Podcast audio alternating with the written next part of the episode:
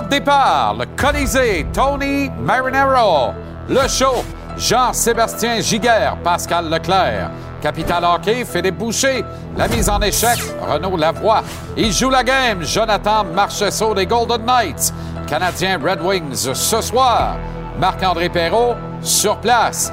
NFL, Arnaud Gascon-Nadon. La dose, Jean-Philippe Bertrand. Et en entrevue, l'adjoint à l'entraîneur-chef Derek Lalonde des Wings, à quelques minutes d'affronter le Canadien, Alex Tanguay prend le temps pour nous.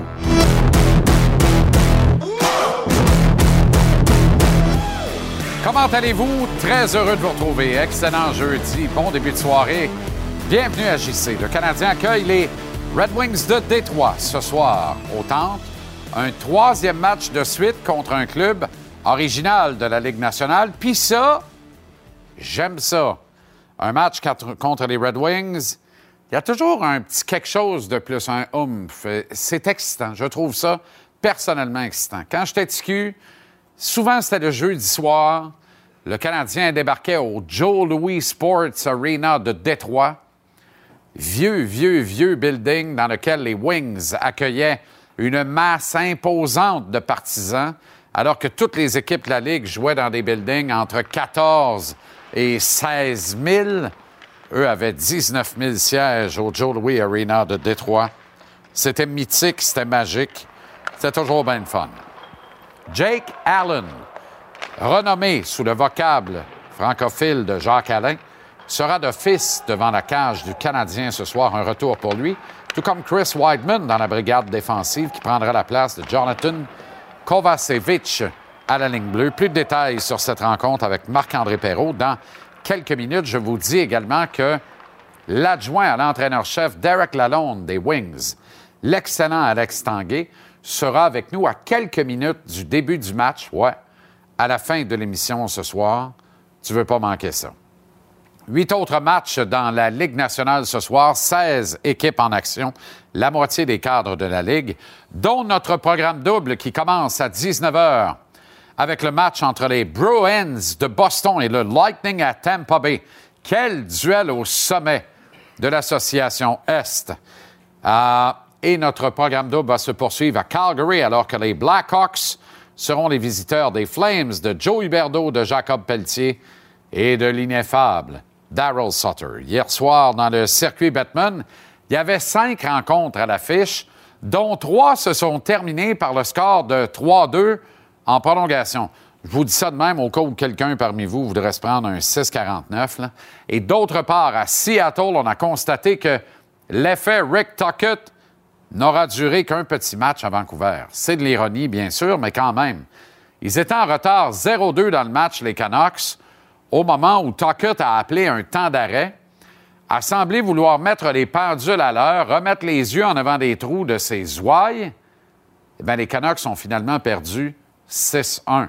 Donc, le temps d'arrêt n'a eu aucun espèce d'effet, ou à peu près, et la mornifle a été consacrée plus tard en soirée.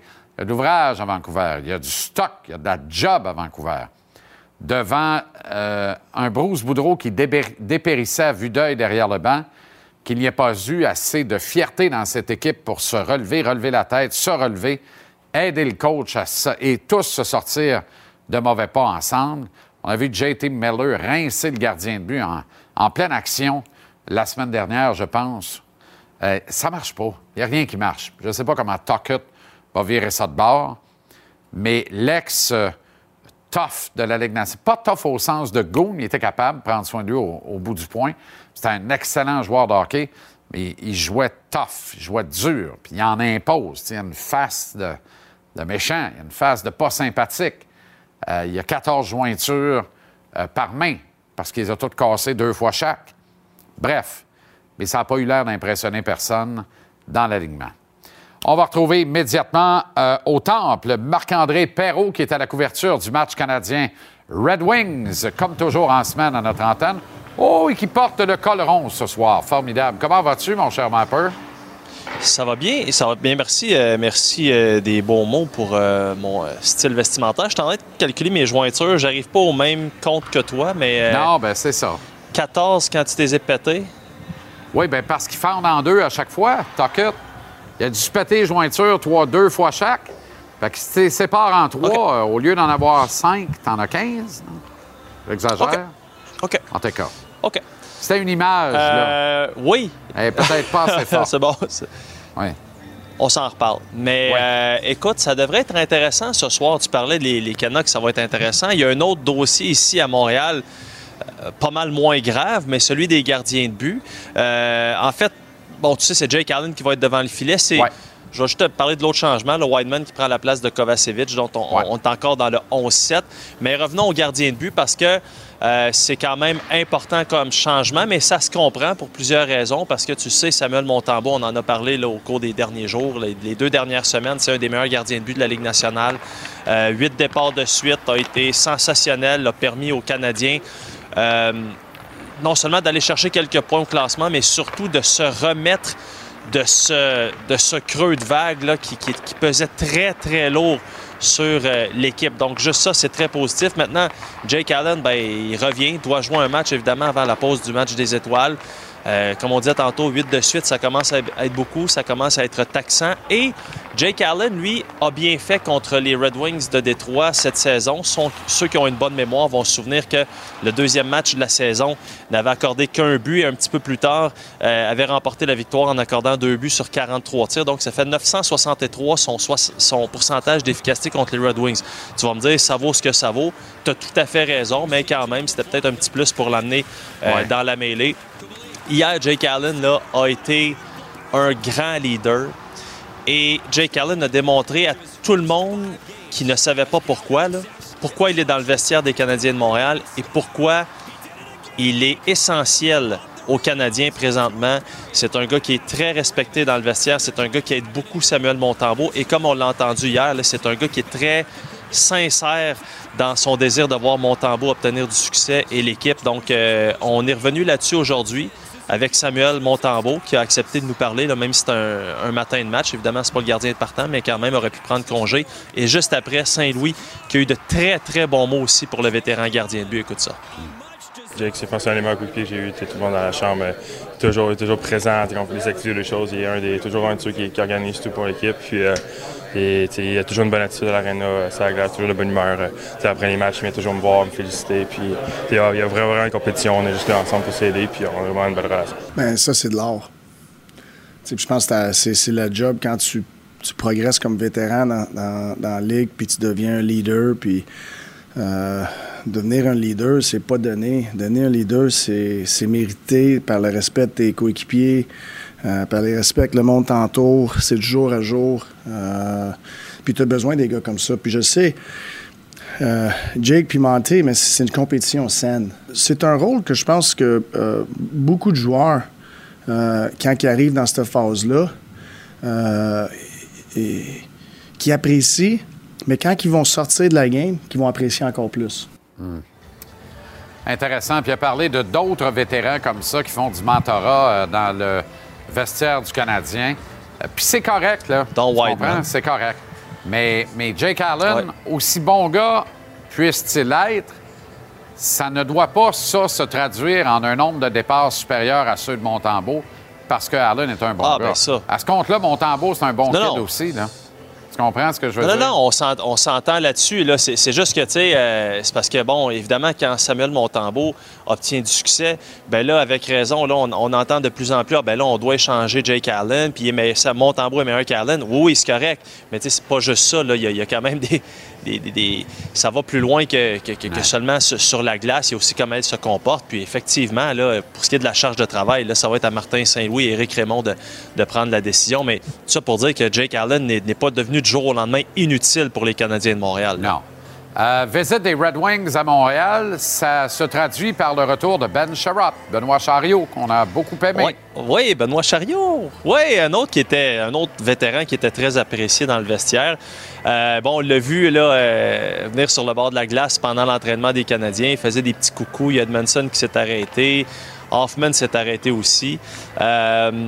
Écoute, c'est pas facile pour euh, notre chum Ben. Il est à moins 18. Euh, a commencé la saison aux côtés de Moritz Seider. Il n'est plus aux côtés de Moritz Seider. Maintenant, il se retrouve sur la deuxième paire de défense avec Ronek. C'est un petit peu à l'image, si on veut, des, des Red Wings. Ça a bien été en début de saison. Là, ça s'est euh, quand même pas mal corsé. On est à 8 points dans, dans les séries. Et ce que l'entraîneur nous disait, c'est que on, vraiment, c'est une équipe qui est en reconstruction, qui normalement devrait être en avance là, sur le Canadien si on compare les deux processus. Mais il dit c'est difficile de comprendre parfois parce que ils ont allés battre euh, Winnipeg, on a battu Vegas sur la route, on a battu Toronto. Puis pendant ce temps-là, on se fait battre par Columbus et Philadelphie à la maison. Donc, il faut juste. Euh, parfois, on s'emporte, on pense qu'on est peut-être plus en avance que ce qu'on est en réalité. Il faut pas oublier qu'on n'est pas rendu là où les équipes de tête sont dans la Ligue nationale. Donc, j'ai trouvé ça quand même très honnête de sa part, mais euh, c'est quand même une formation, encore une fois, qui, devrait être en avance sur le Canadien. petite parenthèse, c'est le voyage des papas pour euh, les Red Wings de Détroit. C'est pas les. C'est pas ce qu'il y a de plus euh, balnéaire comme station. Bon, Montréal, c'est pas pire. D'ailleurs, le, père de Moritz Sider était très, très content de, de, pogner une tempête de neige hier. Mais après ça, on s'en va du côté de Long Island. Mais là, dans quoi? Dans 50 minutes, là, je vais te faire écouter David Perron, ah, ben, qui nous a parlé de son papa un petit peu. Puis, euh, écoute, c'était très drôle ce qu'il nous a raconté. fait que, on se reparle tantôt, mon chum. Parfait. Excellent. À tantôt, ma peur. Quand ça livre déjà, c'est sûr que c'est des classiques, ça. Euh, selon vous, à l'issue de la date limite des transactions, le Canadien disposera de combien de choix de première ronde? Euh, en vue du prochain repêchage? 1, 2, 3, 4, les choix de réponse. Et euh, il y a des gens qui ont dit, mais, pourquoi des gens répondent 1? D'ailleurs, on le voit, c'est la plus faible proportion, 4,8% alors qu'on a déjà deux choix de repêchage. Mais euh, c'est parce qu'on pourrait très bien en échanger un. On pourrait même l'échanger d'ici la date limite des transactions. Alors, euh, est-ce que le Canadien, la date limite des transactions, en possédera deux, comme c'est le cas actuellement? Vous êtes 34% à penser que oui. Ça veut donc dire que vous ne croyez pas que Kent Hughes peut obtenir un choix de première ronde pour l'un des vétérans de l'équipe, qu'il soit Sean Monahan ou Joel Edmondson. 54,6% disent 3 et 6,6% disent 4. Je vais vous dire, je suis dans le 6,6% Je pense qu'au 3 mars, à la fin de la journée, at the end of the day, expression consacrée, de mon ami Marc Bergevin. 6 points. Le Canadien disposera de quatre choix de première ronde en vue de l'encan amateur à venir en juin. Est-ce qu'il va parler quatre fois au premier tour en juin? Ça, je serais amèrement déçu. Je pense qu'il faut faire le plein au 3 mars pour faire le vide rendu en juin. Pas des quatre, mais en repasser au moins un, si ce n'est pas deux, pour aller chercher des joueurs actifs de la Ligue nationale. Et évidemment, mes projecteurs se braquent toujours vers Winnipeg on surveille la situation là-bas de Pierre-Luc Dubois.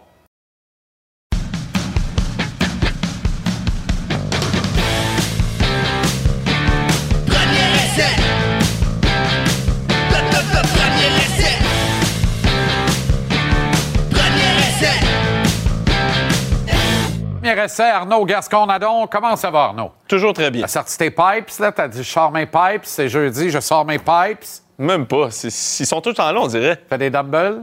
Non, même plus. Je fais plus. J'ai pas été au gym une fois depuis trois ans. Un naturel. Je m'entraîne chez moi. Parle-moi de ça. Ben, OK. Mais donc, tu fais des dumbbells? Oui, mais c'est pas le fun de dire ça. C'est même le fun de dire je ne vais pas au gym. Très bien. Formidable. Les gens, ils, eh racontent l'histoire. Moi non plus. Ouais. Moi aussi, tu fais ça chez toi. Est-ce que Patrick Mahomes va jouer finalement? Toi, tu as émis des réserves et avec un presque un avis médical crédible. Mmh. Mais là, on le voit faire des, euh, des sautettes euh, et ça semble pas être des images d'archives en entraînement cette semaine. Regardons ça ensemble. Des images qui ont été captées hier. Euh, un des reporters de NFL Network a capté ça avec son téléphone. Donc, c'est pas le genre d'image qu'on voit d'habitude hein, dans les pratiques de foot. Mais ça, c'est quand même assez important parce que c'est le joueur tout étoile de la fin de semaine, on se le cachera pas. C'est le joueur qui peut à lui seul changer un match n'importe quand. Puis d'habitude, ce qu'il a vécu, ça fait mal, c'est difficile, mais il y a différents grades. Donc pour les gens à la maison, tu as comme à peu près quatre grades de blessures que tu peux avoir d'entorse sévère à la cheville. Probablement qu'il y a un grade 1, puis ça doit lui faire mal, mais que ses ligaments n'ont pas déchiré, n'ont pas été étirés, donc il peut jouer. Ce qui ne veut pas dire qu'il n'est pas susceptible de se reblesser. Ça, c'est sûr. Puis moi, je pense que là-dedans, pourquoi j'étais suspect un peu de. Là, on voit les joueurs à côté de lui qui, clairement, sont pas habitués à se faire filmer en pratique. Fait qu'ils en donnent plein. ils savent qu'ils se mettent à côté de Patrick pour passer aux nouvelles. Mais ce qu'il faut réfléchir là-dedans, moi, ce qui m'a fait euh, un peu. Ce ça, pourquoi je me posais des questions, c'est que je me disais, OK, Andy Reid sort, je pense, lundi en disant Pat, c'est pas si pire ce qui est arrivé, il va jouer. Là, moi, je me disais, s'il dit ça, Pat joue pas. Tu comprends? Moi, ça a été ma réaction Ouais, initiale. je comprends. Je me suis dit, OK, parce que lui, ce qu'il veut faire, Est-ce que c'est du Andy Reid dire ça? mais on dirait que non. C'est Bill, ça. Ça, c'est Bill. Bill. Mais moi, tout de suite, je me suis dit, OK, puis c'est Glenn. Puis toute cette gang-là que moi, je connais, c'est Ah, c'est sûr qu'il joue pas. Parce que tu veux, c'est qu'il perde son temps à se préparer Oui. pour, Pour Mahomes. pour, pour Mahomes ou pour l'autre. Puis là, tu fais l'inverse le jour du match. Mais finalement, on dirait qu'il va jouer. Puis on dirait que l'autre effet. Puis là, moi, c'est ça où je pense que les Chiefs auraient pu maximiser l'effet de surprise. C'est dire, un, on dit que Pat jouera pas, finalement, il joue. Ce qu'ils n'ont pas fait. Puis l'autre Les effet. fameux c'est- grades de la NFL. là. Tu pars la semaine questionable, Ouais. tu vires jamais probable. Le plus possible. Puis même tu dis aux médias, pas, personne filme. Personne filme en pratique. Ouais. J'en veux pas un qui filme pendant la semaine. Tu sais, ça, s'est déjà vu, ça. Fait que tu aurais pu faire ça, jouer vraiment la carte un peu de, de- de la surprise. Puis la même situation avec les Pats il y a 10 ans et Brady. Il n'y a pas de caméra là. On ne voit pas des images comme on vient d'en voir là. non, non, c'est ça, exactement. Belichick n'a pas de Kodak. Là. Exact, a compris. des Kodak, c'est la pratique de l'adversaire puis c'est sien. Ah ouais, puis moi j'ai déjà vu ça. Moi j'ai déjà vu ça, euh, j'ai vu ça à Rice ou euh, Ouais. j'ai vu ça à Laval aussi plein de fois. Donc tu sais, c'est des fois ça ça se peut. Mais l'autre effet aussi, c'est que là, ok bon, Pat a quand même mal à la cheville. Il y a un effet de surprise là. Les Chiefs vont mettre 75 jeux cette semaine pour un Pat qui est blessé à la cheville. Oui. Donc, ça, c'est un effet de surprise qui est en faveur des Chiefs. Il a déjà joué à la cheville dans le passé. Seul lui sait jusqu'à quel point ça lui fait mal, et Andy et le staff. Mais c'est sûr que les Chiefs ne jouent pas le même genre de football en fin de semaine qu'ils ont joué toute l'année. Est-ce que ça peut euh, influer les schémas défensifs euh, des Bengals? Tu sais, il y a pas de. On met plus la cheville de personne à prix. Là. Euh, Sean Payton coach pas la game, mais tout le monde est au courant que la cheville est fragilisée. là. Mais ce qui va arriver, c'est qu'ils vont prendre une décision. Est-ce qu'on l'attaque puis on essaie de, faire en sorte qu'il finit pas la game, ou est-ce qu'on reste en arrière parce qu'on sait qu'il peut pas bouger?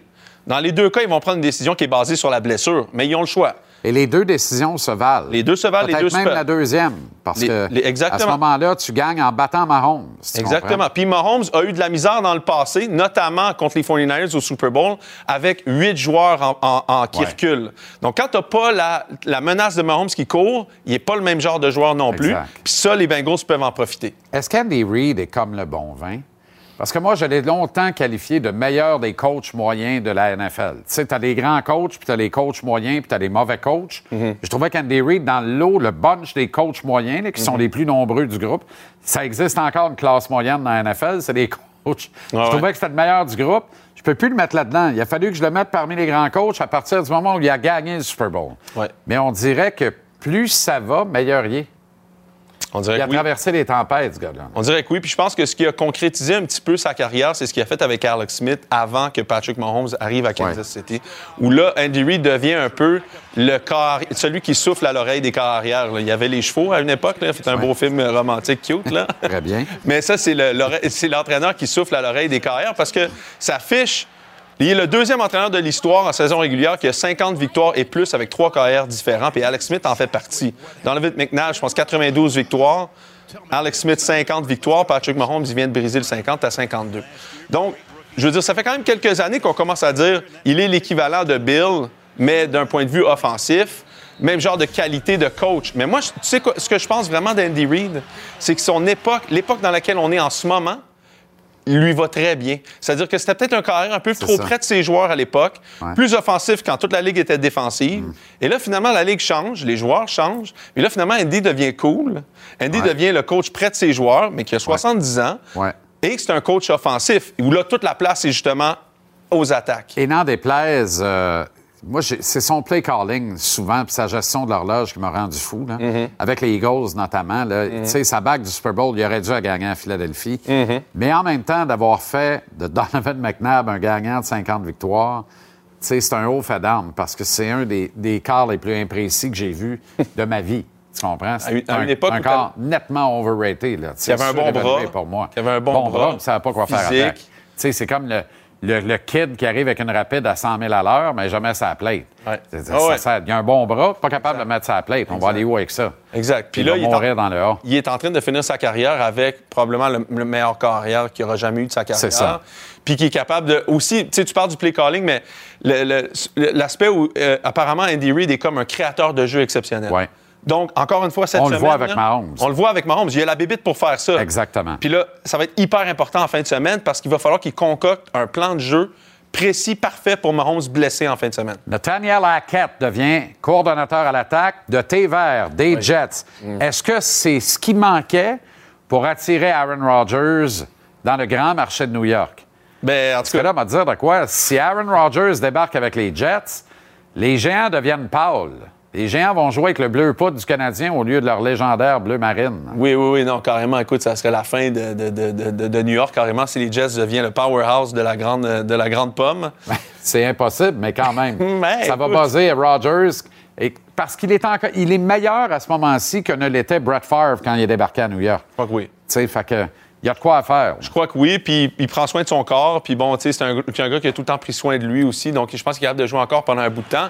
Mais là, si Aaron Rodgers ne va pas aux Jets, ça va faire la deuxième fois en deux ans que Aaron ne rejoint pas Nathaniel Hackett dans une équipe où l'équipe Ouais. essaie d'attirer Aaron Oui. Rodgers. Oui. Donc là, si j'étais lui, j'enlèverais Aaron Rodgers de ma liste d'amis sur Facebook, puis je passerais à autre chose. Je dirais, bloqué, toi, je veux plus jamais te parler. On n'est plus des amis. OK, séance vidéo du jeudi. Oui. Donc, euh, écoute, on a parlé beaucoup d'attaques. hein. On parle beaucoup d'attaques, on parle beaucoup de carrière. Mais là, je veux m'attarder à la défensive parce que c'est ce que j'aime le plus. hein. Vas-y, je vais aller boire de l'eau. On, on veut parler de la défensive des 49ers. Donc, euh, je vais rouler ça un petit peu. Qu'est-ce que les 49ers font là, cette tu année? parler d'excellence. Quand même. Excellence, OK? Donc, ce que les 49ers font, c'est finalement, ils ont bâti un concept de couverture 6, OK? Qu'est-ce que c'est la couverture 6? Couverture 4 d'un côté, couverture 2 de l'autre côté. 4 plus 2, ça fait 6. Donc, couverture 2, ce qu'on a, à c'est date, je suis là. deux, on divise le terrain en deux. D'un côté, le côté faible du terrain, là où on a le meilleur receveur de passe de l'autre côté, on va jouer de la couverture 2. Pourquoi? C'est parce qu'on veut mettre deux joueurs carrément sur lui. Un dans la zone basse, l'autre dans la zone profonde. De l'autre côté, on va jouer couverture 4. Donc, un concept où les deux demi de coin et demi de sûreté sont hauts, puis on va amener les secondaires ici dans les zones euh, basses du terrain. côté fort. Donc, ce qu'on veut faire, c'est qu'on veut diviser un petit peu. Pourquoi? Parce qu'on veut mettre deux receveurs, deux demi-défensifs du même côté, du meilleur receveur, puis les zones profondes de l'autre côté. Quand on a un receveur d'un côté, là, on peut faire un peu ce qu'on veut. Là, Trevor Ward ici joue homme à homme. On joue couverture 4 de l'autre côté, puis on a Fred Warner qui est capable de prendre les zones profondes. On voit Fred Warner ici. Donc, Fred Warner a tellement de vitesse qu'il est capable de pousser la zone profonde, puis on a leur meilleur joueur, Talanoa Hofanga, qui est un joueur de deuxième année. Il nous fait tous penser à Troy Polamalu un peu, Ouais. qui lui est capable de tout faire. Puis là, on dit à, on dit à Talanoa, on dit, garde, t'as couverture 4, mais ton, ton receveur rentre à l'intérieur. T'es plus en couverture Viens de, 4. viens de lire, là. Il lit, ses yeux sont sur lui, boum, il l'attaque. Fred Warner, ses yeux sont à l'extérieur. Il continue dans la zone profonde. Il va déplacer toute sa couverture jusqu'au premier receveur ici en haut. Donc, on est capable tout le temps d'ajuster nos couvertures 4, nos couvertures 2, Vas-y dépendamment donc de au ce bout de qu'on ce a. jeu-là. Là. Va donc au bout de ce jeu-là. On peut-tu aller au bout de ce jeu-là? Il va venir tout de suite après. Fait que tu vois, regarde, juste te montrer Trevor OK. Ward ici, qui lui, ici, joue couverture 2, mais son receveur monte. Donc, on dirait qu'on est en quoi, là? On dirait qu'on est en couverture 4. Puis on dit à notre secondaire, regarde, tu vas jouer la zone basse ici, tu vas allonger un petit peu, mais. Puis en plus de ça, dans- là-dedans, tu, ra- tu, tu- tu mets Nick Bosa, tu mets Eric Armstead, que tu dis, ben, c'est à peu là. près deux, deux secondes et demie pour te débarrasser du ballon. C'est ça. Donc, c'est un concept avec des joueurs de ligne défensive dominants, puis la tertiaire qui est capable de s'ajuster, puis tout le temps bouger en dépendamment de ce qu'ils ont devant lui, avec un concept de couverture 6 qui est vraiment à la mode maintenant dans la NFL. Demain, les prédictions en vue des finales d'association de la NFL ce dimanche.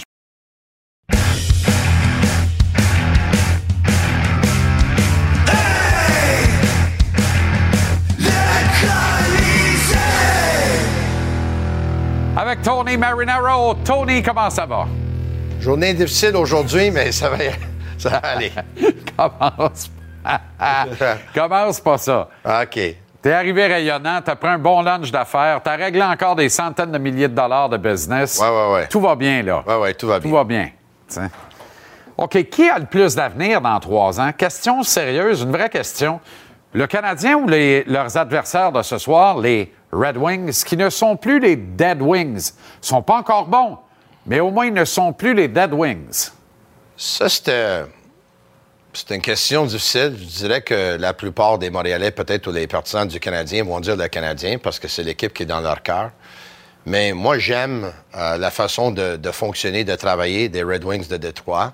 Notamment avec Steve Eiserman, qui connaît quelque chose sur le développement. Steve Eiserman, évidemment, qui a joué très, très longtemps pour les, euh, les, Red Wings de Détroit. Puis leur système de développement, il y avait toujours un grand fer pour un autre jeune qui s'en venait. Puis les joueurs avec les Red Wings, il y en a beaucoup qui ont passé deux ans, trois ans dans la Ligue américaine. Puis quand ils ont monté, ils avaient un grand frère pour leur montrer le chemin. Ils étaient en train de répliquer la même chose maintenant en étant directeur général des Red Wings.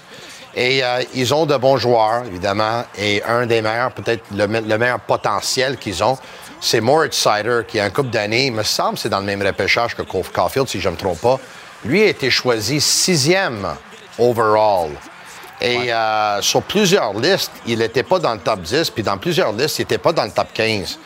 Et euh, je m'en souviens, par exemple, qu'il y a beaucoup de personnes qui ont dit sixième overall pour Moritz Sider. Mais il est un défenseur absolument incroyable. Moi, je suis convaincu. J'ai parlé avec Joe Veleno hier soir. Puis j'ai dit, Joe, il va en gagner des trophées Norris. Lui, il dit, ouais, ouais, il va en gagner des trophées Norris. C'est tout un joueur de hockey. Et euh, j'ai pas répondu à ta question encore. Je pense beaucoup ça dépend. J'ai remarqué. Du repêchage. Mais si le Canadien, ils vont choisir, on va avoir le premier choix, je vais te dire que ça va être le Canadien. S'ils vont avoir le deuxième choix, si le Canadien va, choisir dans les top, euh, dans, le top 3, ma réponse va être le Canadien. S'ils ne choisissent pas dans le top 3, je ne suis pas convaincu.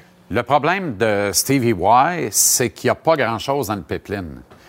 Parce que lui, il est arrivé euh, en avril 2019. Euh, Et le premier repêchage amateur qu'il a piloté, c'est celui où ils ont fait de Moritz Sider le premier choix de l'équipe. Ça, c'est excellent. Et depuis ce temps-là, ça va bien parce qu'en 2020, c'est Lucas Raymond. Et Lucas Raymond, ça fait un job aussi. Oui, il peut marquer des buts, lui. Euh, il peut marquer des buts, puis il va en marquer. Dans le temps, c'était entre Lucas Raymond et Alexander Holtz qui était choisi avec par les Devils de New Jersey. C'est un bon choix, Lucas Raymond. Exactement. Et euh, le défenseur euh, Simon Edvinson, le Suédois qu'ils ont repêché en 2021, ouais. D'aucuns pensent que ça peut être une, espèce de copie de Nicholas Lidstrom. Copie que cherchait Stevie Y, qui a tout cassé avec Lidstrom et qu'il connaît bien, évidemment.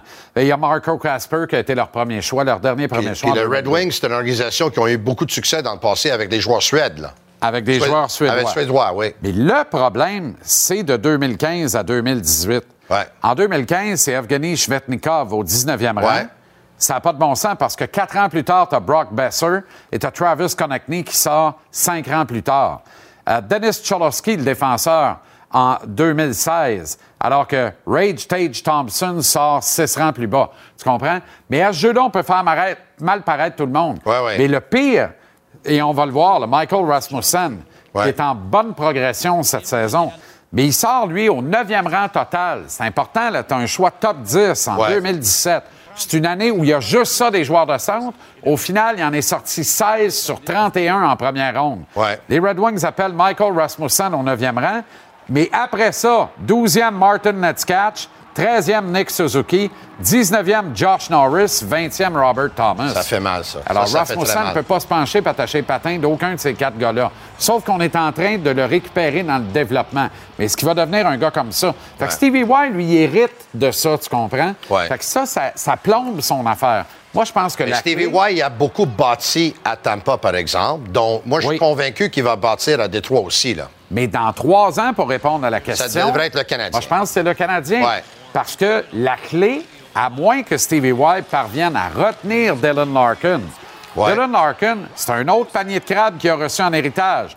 Tu te rappelles le contrat de 5 ans? Il avait 21 ans à, l'époque. Ken Holland a été un des premiers GM à prendre un kit de 21 ans et il donnait 30 millions pour 5 ans. Il a donné 30,5 millions, 6,1 millions par année. Et le résultat, c'est qu'à 26 ans, il va être joueur autonome sans restriction le 1er juillet. Les Red Wings sont à 6 points des séries. La saison a très bien commencé, il n'y avait pas de doute là. Mais là, ça périclite dans les 21 derniers matchs. La fiche est atroce.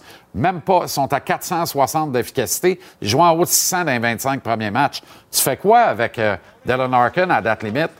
C'est là où Stevie Wild, le génie de ce directeur général, tu dois le sortir à date limite.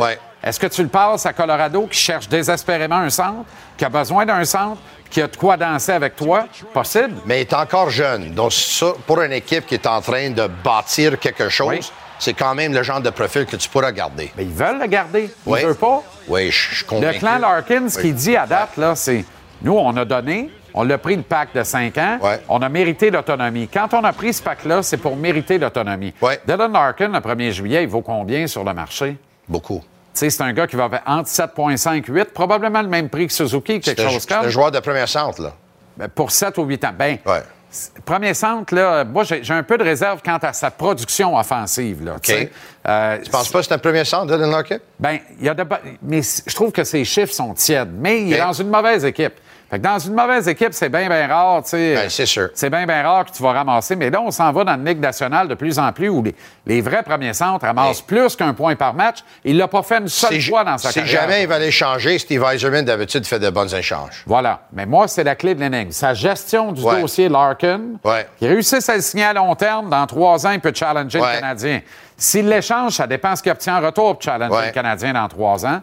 Puis après, ça va être ce qui s'en vient au repêchage. Voulais ajouter quelque chose avec ma discussion avec euh, Joe Veleno hier soir. Une question que je pensais que c'était très Quel bon garçon, d'ailleurs. Ah, il est très sympathique, Joe. ça, là, Honnêtement, il est, il est- Puis, il est puis très tu parles au père, puis tu comprends. Ouais, ouais, ouais. La pomme tombe jamais loin de l'arbre. Ouais. Tu sais, une excellente éducation. Son père, Tony, en passant, était tout un joueur de foot. Hein? De football, là. Wow. Non, non, de soccer, oui. Ah, de soccer, tu me l'apprends. Oui, il a joué pour l'équipe provinciale ici au. Québec. C'était me vraiment un très, très bon joueur dans le temps.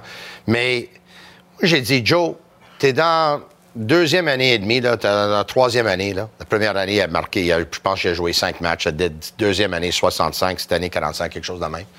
J'ai dit, toi, là, tu as 23 ans maintenant. Tu as fait tes débuts dans l'année nationale à 20 ans. Ici, on parle beaucoup de Slavkovski.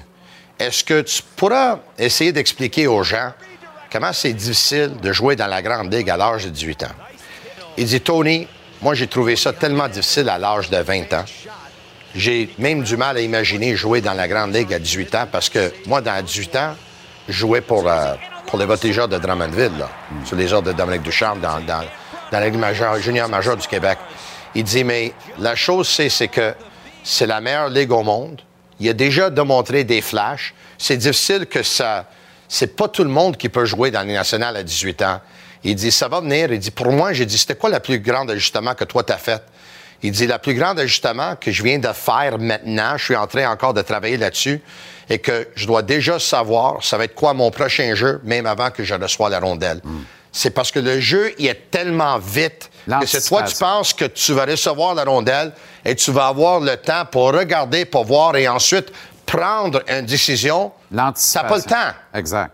Donc, il dit, il faut prendre de l'information partout sur la patinoire, déjà savoir où est-ce que tout le monde est, te mettre dans une position où est-ce que la rondelle va y aller, et quand tu arrives là et quand tu la reçois, tu sais déjà qu'est-ce que tu vas faire, puis tu, C'est ça. tu Au moment où tu touches la rondelle, ta décision est prise quant Ouais. à quoi faire avec.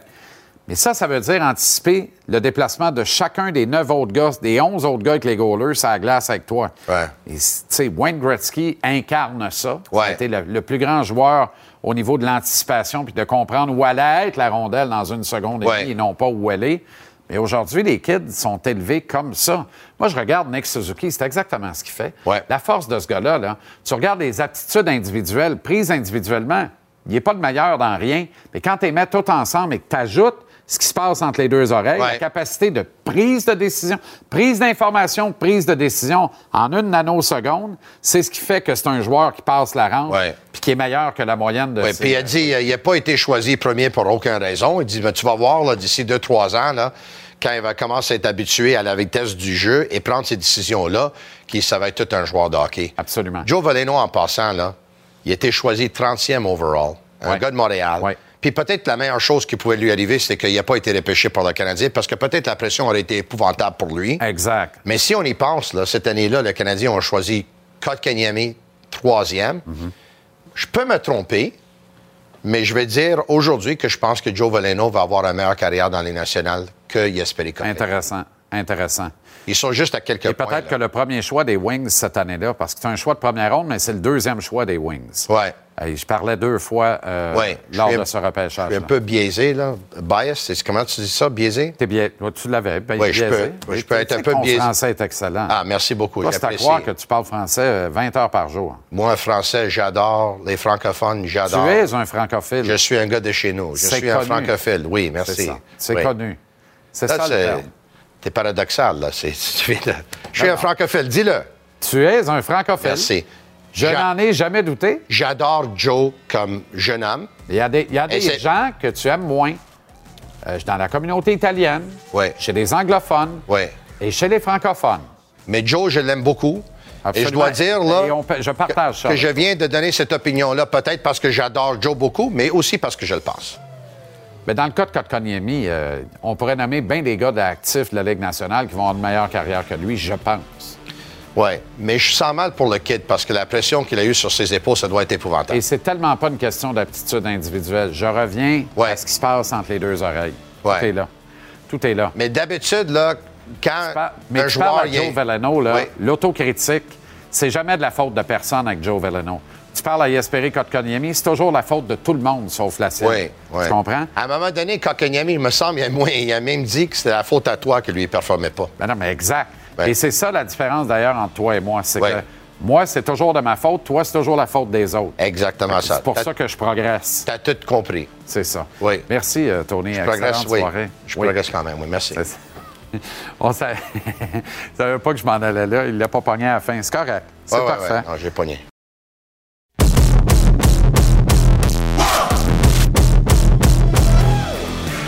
On retrouve Marc-André Perrault qui est au Centre Bell en vue du match entre le Canadien et les Red Wings de Détroit. Ce soir, on ira rejoindre à Manhattan. Jonathan Marchesso dans les prochaines minutes également. Alors, un peu alors que s'exerce Mam Bibo, évidemment, euh, la Mam Thibault des temps modernes de M. Tranquille. Les vrais savent. Oh yes. Euh, tu veux me parler de Jake Allen, premier départ depuis le 7 janvier, en fait? Dernier départ d'Allen, ben, c'est ça fait... 7 janvier. Ben, c'était le 7 ou le 9, là. J'ai comme le, le 9 7. en tête, mais là, tu viens de, de, mettre. Le 7, OK, je sais pas pourquoi j'avais le 9. Euh, effectivement, le 7 janvier contre les, les Blues de Saint-Louis, une victoire à ce moment-là. Il avait perdu ses quatre départs précédents. Comme je te disais tantôt, bon, c'est une saison en denti.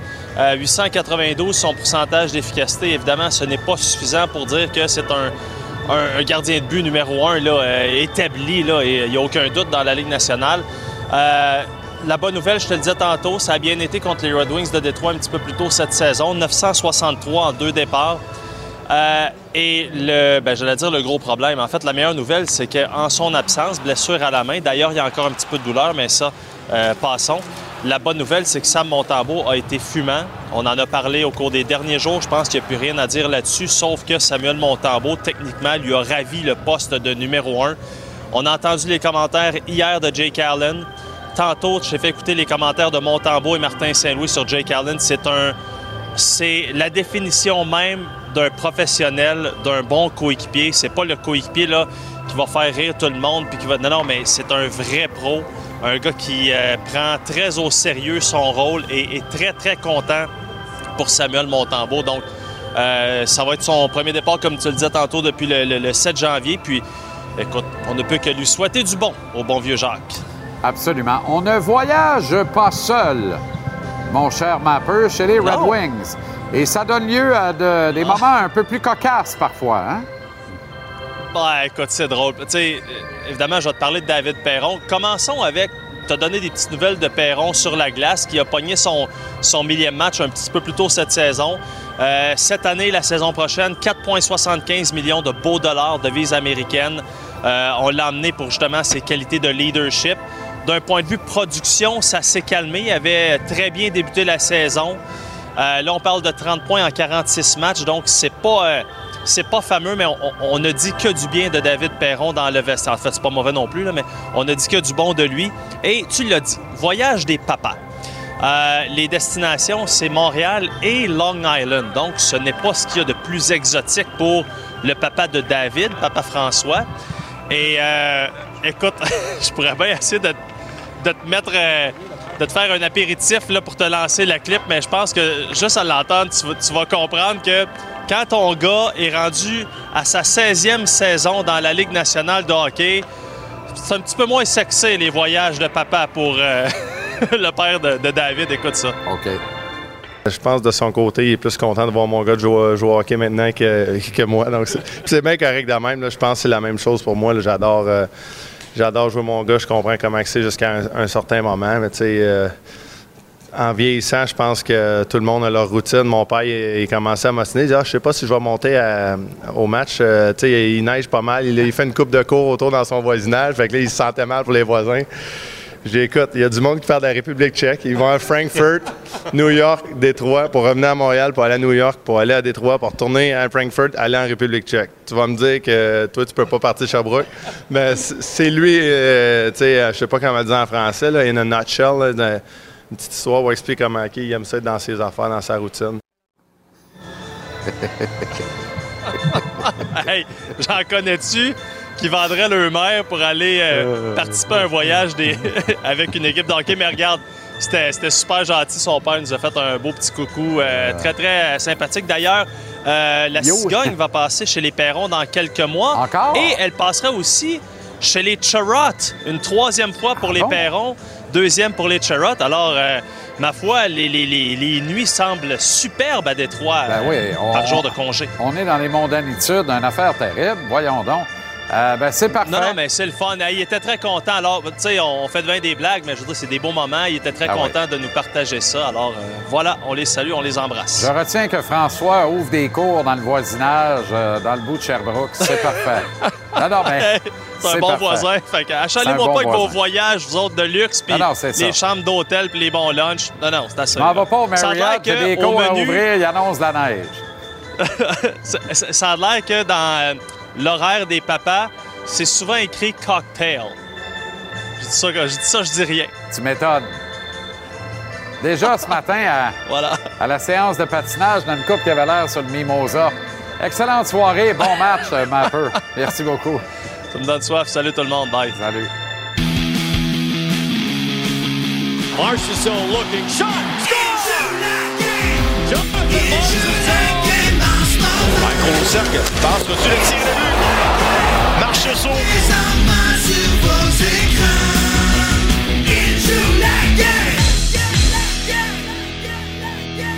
Très heureux de retrouver Jonathan Marchesso qui est à Manhattan en déplacement avec les Golden Knights. Comment ça va, Joe? Salut, ça va bien, toi? Excellent. New York, une ville qui ne dort jamais. Quand tu débarques, euh, petit carnet de voyage là, pour le fun, les gens aiment bien prendre des notes parce que c'est une destination prisée des gens du Québec. Quand tu débarques là-bas, quel resto euh, tu préfères aller euh, t'attabler, Joe? Ben, tu vois, on est allé, il y a une coupe de soirs, ben là, ça fait déjà quatre soirs qu'on est ici. Il y a une coupe de soirs, on est allé au Tao. je trouve que le Tao, c'est vraiment un bon restaurant. Il y en a une, une coupe de place à travers les villes de la Ligue nationale. hier soir, on en avait notre des recrues au catch steak. Fait que ça, c'était excellent aussi. Puis c'est tout le temps un, événement le fun. Formidable. Euh, on va parler un peu de la défaite de mardi en prolongation contre les Devils. On sent les Devils en éclosion cette année. C'est une bien meilleure saison pour l'équipe. Tout colle. Euh, tout allait bien également pour vous dans ce match-là jusqu'à ce que Dougie Hamilton et Jack Hughes ne viennent euh, gâcher un peu la fête. Euh, en fin de troisième période euh, et puis en prolongation. Parle-moi de ce que tu as noté de, des Devils et de leur progression cette saison. Je trouve qu'ils amènent beaucoup de, vitesse en zone neutre. C'est leur, euh, leur plus grande qualité qu'ils ont en tant qu'équipe. Puis ils ont été. je pense que c'était une très bonne équipe. ce soir-là, je trouvais qu'on méritait un meilleur sort. mais les bonnes équipes trouvent une meilleure, une meilleure de gagner à n'importe quel temps de l'année. Puis je leur lève mon chapeau. Ils ont été très bons euh, dans ce match-là, puis ils ont été capables de revenir. Ils ont une coupe de, de, bounce. Euh, le premier but est allé frapper notre, défenseur, le bâton du défenseur est allé par-dessus le goaler. Puis le deuxième but a frappé le genou à McNabb en avant, puis il ricochet euh, dans le top du net, là, le, lancer à Dougie. Fait que on méritait un meilleur sort, mais écoute, c'est la Ligue nationale, puis il n'y a, jamais rien de garanti as servi une, très belle feinte à Vanecek et après le but et la célébration, il vient de pousser dans le dos. Euh, qu'est-ce qui s'est passé? Y a-tu parlé de ses ben, cheveux? Ou? Non, je sais pas. Je pense qu'il était juste fâché de se faire scorer parce que je veux pas, il avait été. Euh, tu sais, mais il m'a bien suivi. Je veux pas, là, j'avais pas de la manière de la rentrer. Puis finalement, la bouteille était dans l'enclave. Puis Carlson était capable de, la finir. Euh, non, je pense qu'il était juste un petit peu fâché, mais moi, ça me, ça me dérange pas. J'aime bien ça, ces affaires-là. Puis ça donne. Euh, ça met de l'émotion dans le game aussi. Ben oui, absolument. Joe, on a reçu Patrick Roy hier en entrevue à l'émission. et il nous a parlé, parce que Patrick complète une 15e année de coaching, deuxième stage derrière le banc des remparts. Et il nous a parlé de toi à l'époque. Fait que si tu veux bien, on va écouter ce que Patrick disait de toi hier en entrevue, puis on réagit ensuite. De prendre des kids immatures, presque prépubères, et de les voir devenir des bons citoyens du monde, de les voir devenir des hommes, dans le fond. Est-ce que c'est ça qui te rend le plus fier, Pat? Écoute, oui, à des moments, j'ai été plus. Je te donne un exemple. Jonathan Marcheseau. J'étais plus dur avec Marchie, mais à chaque fois que je le vois, il est content de moi. Puis je pense qu'aujourd'hui, il comprend ce que j'essayais de faire avec lui. Est-ce que tu comprends aujourd'hui ce qu'il essayait de faire avec toi, Joe? Euh, oui. comme il disait, il prend des gars immatures, puis j'étais un jeune qui, qui était immature, puis j'aimais ça sortir, puis j'aimais ça euh, jouer de ma. J'étais une tête de cochon, euh, je l'étais dans le temps, je le suis encore. euh, j'étais je trouvais vraiment que sur, sur le moment, c'était vraiment difficile de jouer pour Patrick. C'est un coach qui était extrêmement difficile, mais tu sais, quand, quand tu t'assois puis tu te demandes pourquoi il est de même, ben c'est parce qu'il veut le meilleur de toi-même. Puis euh, il veut le puis c'est un gagnant. Euh, avoir la passion à 15, 15 ans d'entraîneur dans, dans le junior majeur quand tu es un Hall of Famer puis tu es meilleur gardien de tous les temps, euh, c'est assez impressionnant. C'est vraiment, tu sais, quand quelqu'un te dit une, qui a, une passion, ben ça, c'est vraiment la, la, la, description. Puis euh, euh, je me crois. Euh, je pense que je suis vraiment chanceux de l'avoir eu comme entraîneur parce qu'il m'a aidé pas juste sur le sur le côté sur la glace, mais sur l'aspect mental de la game. Puis rendu au point où est-ce que je suis rendu, je suis quelqu'un de quand même fort mentalement. Puis je pense que c'est tout un, un honneur, à lui parce que c'est lui qui m'a rendu même. C'est très intéressant ce que tu me dis là parce qu'il me disait aussi, moi je parlais de son aura, tu sais, puis de, de, son statut de, de Hall of Famer de la Ligue nationale. Puis quand tu débarques pour coacher dans le junior, de, quel effet ça fait sur les kids. Et Patrick disait, il dit d'après moi, cet effet-là, ça dure sept jours. Puis il dit après ça, il faut que tu les convainques par ton propos, tes stratégies, ton approche, que tu es faite pour ce job-là, puis tu peux vraiment les aider et les faire progresser. Est-ce que tu es de l'avis de Patrick? Quand, toi qui l'as eu pendant euh, quelques saisons comme coach, ça dure combien de temps l'effet du géant de la Ligue nationale? Puis un moment tu comprends que c'est un coach comme un autre, puis là, tu l'écoutes ou pas, puis tu vas avec ou pas, tu sais? Euh, peut-être euh, où est-ce qu'il est rendu en ce moment? Tu sais, les jeunes en de cet âge-là ne suivaient peut-être pas autant la Ligue nationale, mais moi, Patrick Roy. Je me prenais pour Patrick Roy dans, dans, dans la rue là, quand je m'habillais en goaler et tout ça. Fait que pour moi, ça n'a pas duré sept jours. Pour moi, ça a duré quatre ans au grand complet. Puis euh, euh, je trouvais que c'était tout le temps le, le goaler, le, le Hall of Famer, le, le père de mon ami. Euh, c'était vraiment c'était quelque chose d'impressionnant, je veux pas. Puis je, je pense que n'importe qui que, que jouait pour, capable de s'arrêter puis de dire OK, m'a amené il m'a amené quelque chose dans, ma vie. Puis euh, moi, ça a été beaucoup de positif, mais sur le moment, c'est difficile de le voir. Mais il me gardait humble, puis il me gardait, euh, tout le temps euh, aux aguets, disons. Un compte en banque très bien garni. peut jouer au golf tranquille en Floride. Avait décidé de venir coacher les remparts. L'a fait pendant dix ans appelé par l'Avalanche, va coacher dans la Ligue nationale, regoute encore à, tout ce que vous goûtez, vous, ce que tu as le privilège de goûter encore aujourd'hui, les, grands avions, les grands hôtels, les grands restaurants, et retourne coacher cinq ans à Québec. On pense que c'est son dernier tour de piste. Euh, si c'est pas une vocation, je sais pas ce que c'est. C'est quoi le leg pour toi de Patrick Roy à la Ligue de hockey junior majeur du Québec, puis aux jeunes joueurs juniors québécois? Ben, je lève mon chapeau. Euh, veux pas, je pense que le hockey junior euh, majeur, surtout au Québec, euh, à chaque année, on a moins de joueurs euh, qui se font drafter dans la Ligue nationale. Il y a moins de joueurs qui font la Ligue nationale aussi. de voir un gars qui qui vient au Québec et qui vient améliorer nos, nos, nos jeunes de notre coin, c'est tout en son honneur. Puis je pense que c'est des gars de même qu'on a, on a plus besoin alentour pour aider le hockey au Québec. Puis on est vraiment on est vraiment chanceux, je pense, au Québec d'avoir un gars de même. Puis il euh, faut prendre beaucoup de fierté euh, à ce que, puisque lui, il a réussi, il a amené beaucoup de joueurs dans la Ligue nationale, il les a aidés à devenir meilleurs, puis euh, il continue à le faire après 15 ans de temps. C'est vraiment impressionnant, puis on, on, doit vraiment se sentir tout le monde chanceux de l'avoir de notre bord.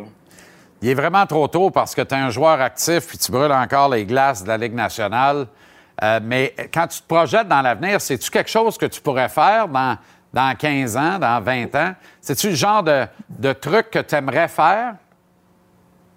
Euh, oui puis non. Euh, j'ai rien décidé encore, mais moi une chose est sûre, c'est que je vais vouloir suivre mes, mes enfants. Euh, moi j'ai trois gars puis j'ai une fille puis euh, la chose principale, je pense que j'aimerais, c'est de les suivre dans leur passion. Mais tu sais, je dis ça puis j'ai encore beaucoup moi la, la passion de, de jouer au hockey puis de la Ligue nationale. Fait que de, de voir Patrick bien faire de même dans le junior, je lève mon chapeau parce que je ne sais pas si c'est ça qui me qui me réserve dans le futur, mais euh, euh, une chose est sûre, c'est que je vais tout le temps vouloir rester dans le hockey.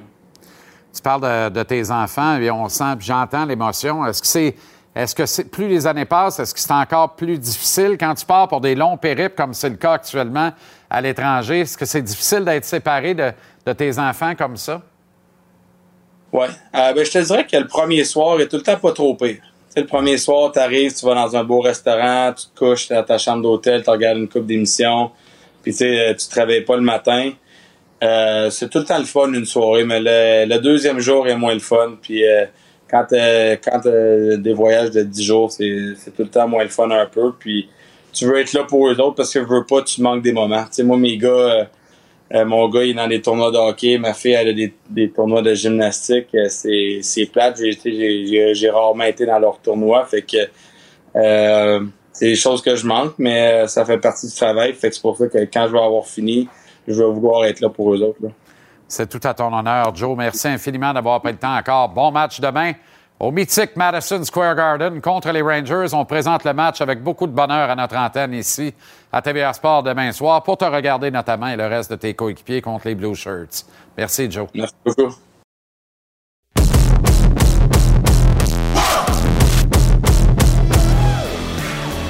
Steve Eisenman est devenu le patron hockey des Red Wings de Détroit. C'était en avril 2019. Ça va vite, là. On va célébrer quatre ans de règne de Julien Brisebois comme patron hockey du Lightning de Tampa Bay dans moins de trois mois. L'enfant chéri de Hockey Town rentrait ainsi à Détroit et avec ce retour et les succès remportés à Tampa Bay, ben, l'espoir renaît instantanément dans la ville de Kiss, de M&M et de la regrettée Aretha Franklin.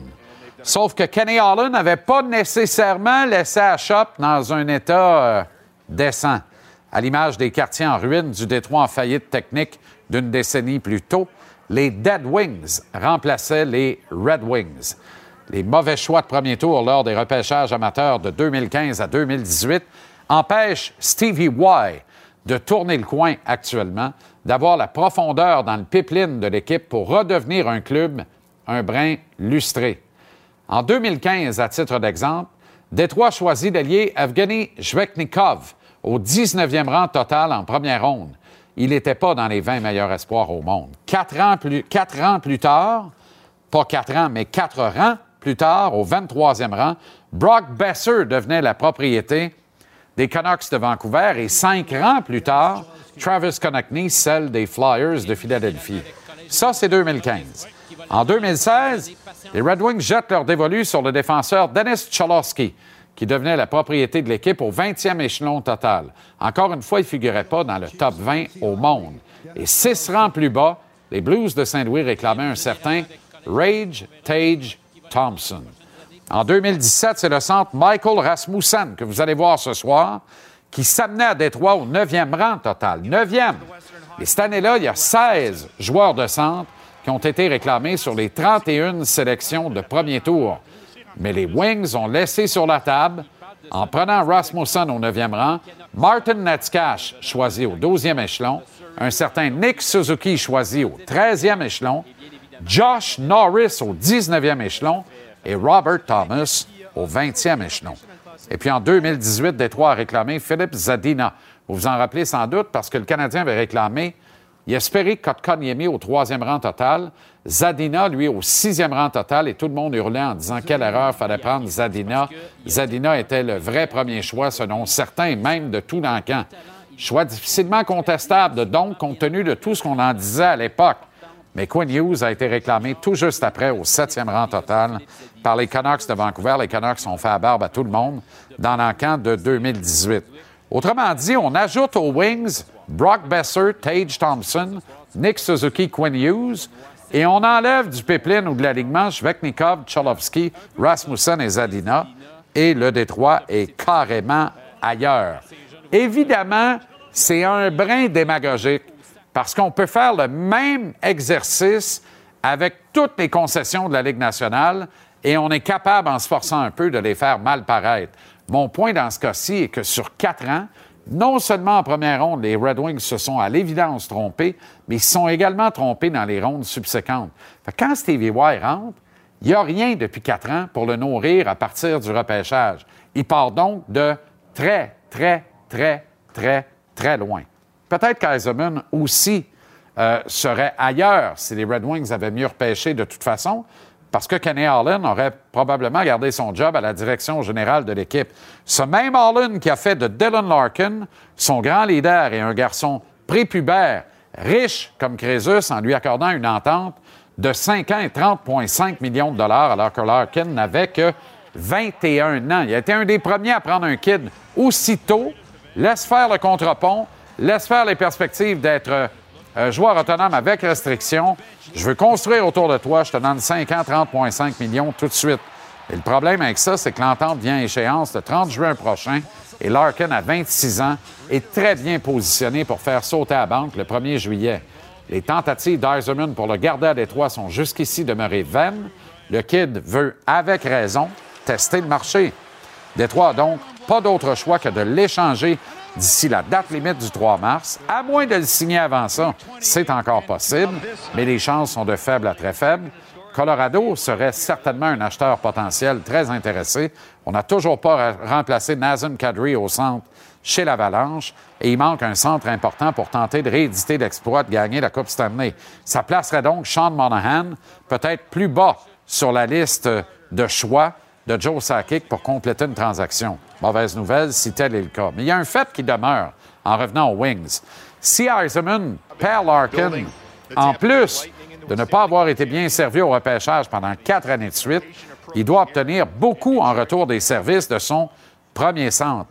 Question de continuer de mieux construire avec le repêchage, qui est nettement meilleur depuis 2019, soit depuis l'arrivée de euh, euh soit dit en passant, qui a sélectionné son tout premier choix comme GM des Red Wings, Moritz Seider. Un choix incontestable, un choix formidable et un vol parce que personne ne l'avait vu dans ce repêchage, du moins aussi haut. Lucas Raymond a été son premier choix en 2020 et Simon Edvinsson, le grand défenseur suédois, Marco Kasper, l'attaquant autrichien, les choix de 21-22. Dans les deux derniers cas, c'est encore une question de développement, mais quand on s'attarde à Edvinson qu'on place quelques appels, la progression est de bonne à très bonne. C'est un, actif sûr pour l'avenir des Red Wings. Peut-être pas la copie conforme qu'on a vendue au départ de Nicholas Lidstrom, mais quelque chose dans ce sillon-là. Alors, quand ça va se joindre à Sider dans la brigade défensive, ça va aider, ça va ajouter des éléments importants à cette équipe. Les Red Wings ne sont plus les Dead Wings. C'est fini, ça. Steve Eiserman est synonyme de respectabilité. Le Détroit est sur la bonne voie, mais celle-ci a plus les allures d'un très, très long fleuve jusqu'à maintenant. C'est quand même à suivre parce qu'on veut les Red Wings en bonne santé dans la Ligue nationale.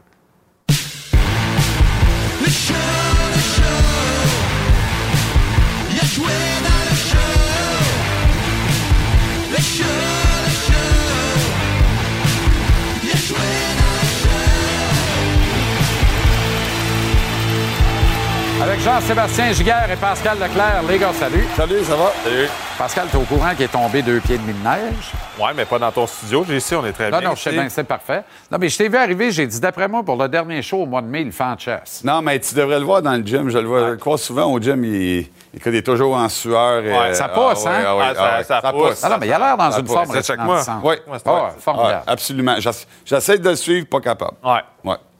L'élite. L'élite, c'est ça. OK. Est-ce que Jake Allen va suivre? Est-ce que Jake Allen va suivre le rythme lui ce soir? D'abord, il revient, il est prêt à jouer. On le met devant le filet. Là. Il s'assoit pas sur le banc quand il revient. Non, Un non, non. vétéran, c'est- il a ouais, le ouais, statut. C'est un vétéran. On veut pas qu'il s'assoie devant, devant le filet. Euh, par contre, je- tu sais, je pense que Martin commence à changer un petit peu sa, qu'est-ce qu'il dit, tu sais, son disque. Là, on, là, on va donner peut-être un petit peu plus de chance à Montembeau. Parce que M- Montembeau, il, il, il- est en train de forcer les choses un petit peu à sa faveur.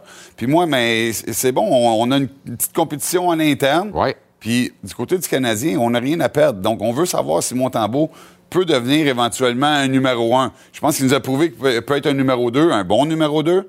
Est-ce qu'il peut devenir éventuellement un numéro un? Ça serait un bonus pour le Canadien. On si, on, si on peut avoir un gars qu'on a déjà dans notre alignement comme numéro un éventuellement. Ouais, puis c'est normal aussi parce que Samuel a joué quoi, huit matchs en ligne maintenant. Euh, Jake revient, il doit jouer. Tu, tu veux le remettre un peu dans l'engrenage. Euh, ça donne un break aussi à Montembeau qui a fait, comme je suis d'accord avec toi, il a vraiment été très solide là, dernièrement. Euh, puis là, c'est ça, c'est comme une petite compétition à l'interne. Est-ce que tu veux faire jouer Jake Allen aussi? Est-ce qu'ils vont avoir. Est-ce qu'il y a des équipes qui appellent pour voir un peu aussi? Est-ce qu'on va. On pense peut-être l'échanger, je sais pas. tu sais, Ça peut devenir une option aussi valable. Parce que, comme tu dis, il n'y a, il y a pas il y a pas vraiment de situation là, que, regarde, ils gagnent, perdent, là, c'est du développement. Là. Fait que- On est à 37 jours de la date limite des transactions. C'est loin, le 5 mars. Ça va être dans cinq semaines pile demain. Donc 36 jours. Euh, mais le Canadien n'a que 12 matchs à jouer d'ici là. C'est pas beaucoup. Il y a la fameuse pause de février.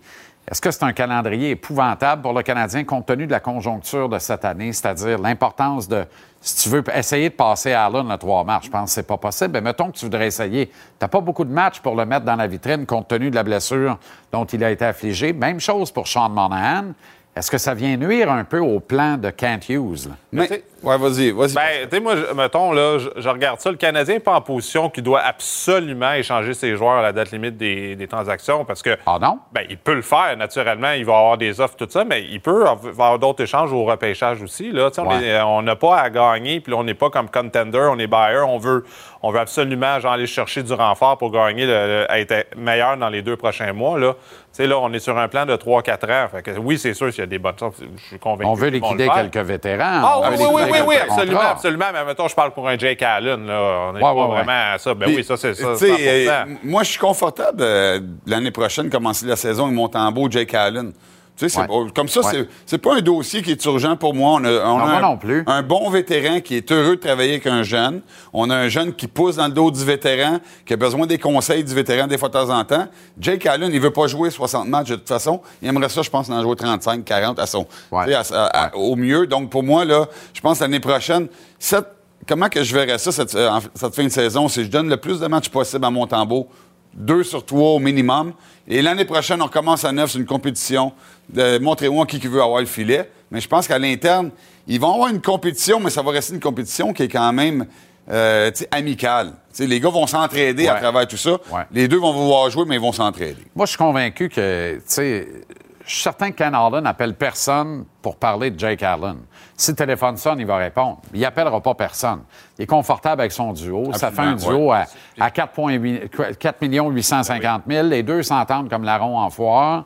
Euh, Puis si on se départage 60-40 d'ici la fin de la saison, on va arriver à 41-41 d'un départ à la fin du calendrier. C'est parfait. Absolument. Tu peux partir sur ces bases-là puis l'année prochaine, tu verras où ça mène. Je suis d'accord avec Tu toi. le dis, il coûte pas cher, puis on n'a pas de bonne troisième, op- troisième option. Exact, Caden. Primo, c'est encore un projet, puis c'est loin d'être convaincant. Exact.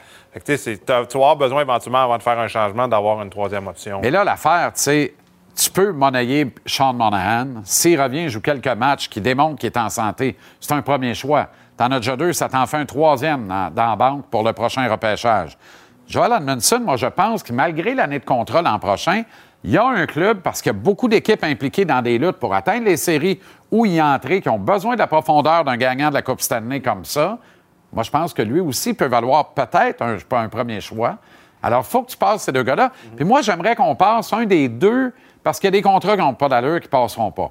Josh Anderson, ça serait de la magie, mais c'est pas de la magie, c'est David Copperfield à Vegas. Ça fait qu'on dit pas Magic Ben au Kmart. Là. Non, non, tu ouais, comprends? ouais, mais- euh, euh, non, non, mais je, je veux bien, là, Ouais, mais les, les gens qui disent on va passer Gallagher, je vois le vert. Non, non, non, aucune ça, chance. c'est impossible. Tu comprends? T'es mieux d'aller faire le gazon chez le bonhomme puis tout ça. le quartier non, non. pendant cinq ans. Mais tu peux-tu passer ou Dvorak ou, ou, ou, euh, Armia, à qui il reste deux ans de compte? Tu sais, Dvorak, 4 450 000 pour les deux prochaines années. Est-ce- il va être dans les jambes, les gars, parce que tu as Kirby Doc qui risque de jouer au centre. Là, Monahan va partir, mais qui dit qu'on n'amènera pas Pierre-Luc Dubois cet été pour avoir Suzuki, Dubois, Doc et Mais Evans Ben, on dans peut ta pas ligne de savoir qu'est-ce qu'on va emmener cet été. On peut espérer aller chercher Exact. Dubois, mais c'est pas, c'est pas certain qu'on va... On, on aimerait bien ça de l'avoir. C'est un bon Québécois, un, un gars qui est capable de jouer. On aimerait ça de l'avoir ici à Montréal, mais on peut pas se fier là-dessus du Ouais. côté du Canadien. Ouais. Donc, Dvorak, moi, comme troisième centre, il m'achale pas. Tu sais, ça prend aussi des vétérans, des bons vétérans. Je pense que c'est quand même... Tu sais, on s'attendait peut-être un petit peu plus de lui, mais en général, c'est que je pense que c'est un bon gars dans la chambre. Je pense que c'est un gars qui, qui triche pas sur la glace non plus. Donc, je suis à l'aise de l'avoir comme troisième, troisième centre si on a déjà deux, deux bons piliers en avant de lui. Si on a deux bons piliers en avant de lui, c'est Oui, ça. oui. Mais si, si Kirby Dak, ça fonctionne au deuxième centre, moi, je pense qu'on a, on a une belle, belle vitrine là, pendant la, d'ici la fin de la saison. Vraiment l'essayer. C'est pas grave s'il si, trébuche des fois de temps en temps. On lui redonne encore des chances au centre. Je pense que c'est une bonne nouvelle de l'essayer là. Éventuellement, d'avoir un grand centre droitier. Écoute, c'est, c'est du luxe, ça. C'est- ça se trouve pas à tous les coins de rue. Ça se trouve pas au Walmart, en tout cas. Non, non, non, non, c'est sûr. C'est sûr. C'est comique, hein? Absolument. Comme ça. OK, correct. Ah, c'est ça. Donc, tu es d'accord avec le propos? Absolument, absolument, ben oui. Moi, je m'astine jamais euh, Non, mais c'est parce que Martin Dubois, Bazin Dubois, moi, je continue d'en rêver. Je, je continue Ah, de penser on- que c'est possible. On, on peut en rêver, mais on peut pas mettre. Et pas au tu détriment de Doc, là. Non, non, non. Absolument Non, mais ça ouais, ça va être complémentaire. T'imagines on une ligne de de, équipe. de 20 millions. là. Absolument. Suzuki, Dubois, Doc, Evans. Mais, tu sais, genre, on entend euh, ici et là qu'il veut venir jouer à Montréal. Ouais. Mais est-ce que c'est vrai, ça? Est-ce qu'il l'a dit? Est-ce En que... tout cas, il a pris un contrat d'un an. On peut bien dire... Moi, je- tous les Québécois, on dirait, veulent venir jouer à Montréal, mais c'est pas vraiment la vérité tout le temps.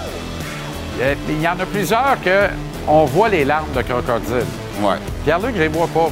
Non, non. Je sais pas. Il y a quelque chose qui me dit que lui, c'est, il est pour vrai. Il est pas vrai. Puis, j'aurais pas aimé qu'il arrive ici à 22 ans avec la pression de charrier Il- le pas prêt, non. Mais d'arriver là, Ouais, ouais. derrière Suzuki, meilleur scénario pour lui. Regardez la saison de Connor Winnipeg. OK, les boys.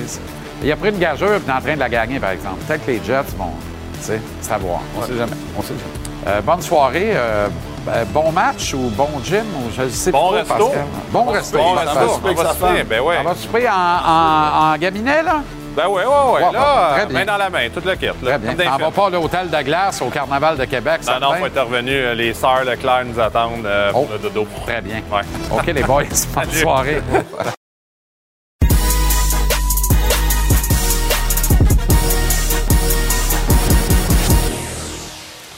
Ça va, JP? Très bien, toi-même? À un instant.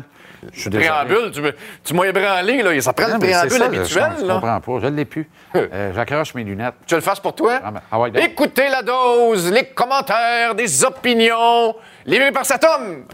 Bien fait? Ah non, c'est pas moi. Non, c'est pas toi. Je suis affecté à d'autres tâches connexes à la même heure. Mais, mais t'es bon, fais, le préambule comme tu le OK. fais. Vas-y. La dose est propulsée par le tvrsport.ca. Télécharge l'application Cube. Peu importe l'heure où tu te lèves, écoute ta dose. Livrée par cet homme, Jean-Philippe Bertrand, qui t'amène tous les résultats pertinents, des commentaires Des opinions. et des entrevues avec les acteurs de l'actualité. Pertinentes avec les acteurs de l'actualité Euh, sportive. euh, euh. L'échange Alexander Romanov, Ouais. perpétré sous une stupéfaction générale en plein centre belle en première ronde du repêchage amateur en juillet dernier. En fait, c'est- toi qui m'as inspiré mon sujet du jour. Je t'ai écouté à la radio euh, euh, hier matin, puis, puis tu parlais de cette transaction comme, comme d'un vol déjà. Mais quoi qu'il est peut-être hâtif pour parler encore d'un- d'un vol. Ben, mais En fait, ça dépend. Ça dépend comment va finalement se développer le premier choix des Blackhawks. Exact. Et Renaud nous apprenait hier, Qui était justement, blessé à la laine. nage, blessé à la laine, pas joué une calvasse de game cette année. exact. Ça va pas bien. Mais, mais tu sais, bon, on comprend tous que c'est une transaction à trois équipes, là, mais tu sais, grosso modo, là, moi, quand je l'ai vu au repêchage, Ouais. c'était Romanov pour Kirby. Ouais. là. Je sais que c'est pas ça, mais c'est le même, je l'ai vu. Ben, en fait, c'est l'équivalent pour le Canadien de payer un 13e choix pour Doc. exact. Mais, mais quand, Romanov. quand j'ai vu cette transaction-là, j'ai eu des, des traumatismes du passé qui sont revenus me hanter. Là, je me suis dit, on laisse passer, partir un défenseur russe, Sergachev, pour un troisième choix au total, Non. Jonathan Drouin. Non, mais là, je te parle au moment de la transaction. Ah non, mais pas Oh, moi. Pas ben, moi. en tout cas, moi, au moment, j'ai fait Oh, oh, j'espère que ça sera pas. qu'on vivra pas la même histoire deux fois. Puis, puis on est en train de voir que finalement, puis là, je le dis, l'échantillon est encore très court. là, il y a seulement 10 buts Kirby Duck, mais, mais, mais avec ce qu'ils ont donné avec Caulfield et Suzuki, ce qu'ils nous donnent depuis l'absence de Caulfield, ce qu'ils ont donné euh, euh, mardi face aux Bruins de Boston et ce qui s'en vient. Euh, Rappelle-toi, Martin Saint-Louis avait dit, on lui avait demandé comment tu le vois, puis il avait dit comme un troisième au total. Plus ça va, plus il devient et joue comme un troisième choix au total. Et qui sait, peut-être que dans deux ans, dans trois ans, on va se reparler de cette transaction-là. Puis on, on va la, la- la classer dans les bonnes transactions des dernières années Tu peux le faire chez le. Canadien. Tu peux le faire, faire tout de tout de suite? Bon. Je vais, je vais même. Moi, là, je, je, je suis convaincu, en fait, que je ne me trompe pas en t'avançant ça. S'il n'y avait pas eu de changement d'administration chez le Canadien et qu'on avait conservé Marc Bergevin, Trevor Timmons Ouais. à la tête du département hockey, Alexander Romanov ne serait plus ici quand même. Et Dieu sait combien il l'aimait. Dieu sait combien Possible. Trevor disait nous le vendait comme un vol parce Ouais. qu'il est sorti de nulle part, lui, au milieu de la deuxième ronde. Rappelle-toi, Ouais. le Canadien avait trois choix en deuxième ronde. Dans ce Ouais. temps-là, tu essaies toujours une longue shot à travers la table de snooker. Il s'appelait Romanov et tout le monde gardait ses notes, ne le trouvait pas nulle part. Quand j'ai vu Luke Richardson l'an dernier passer 80% de sa tâche sur Alexander Ouais. Romanov, je dis ça ne peut pas durer. Exact. Et il n'y a pas d'amélioration tangible. Il y en a une, mais pas tangible. Ouais.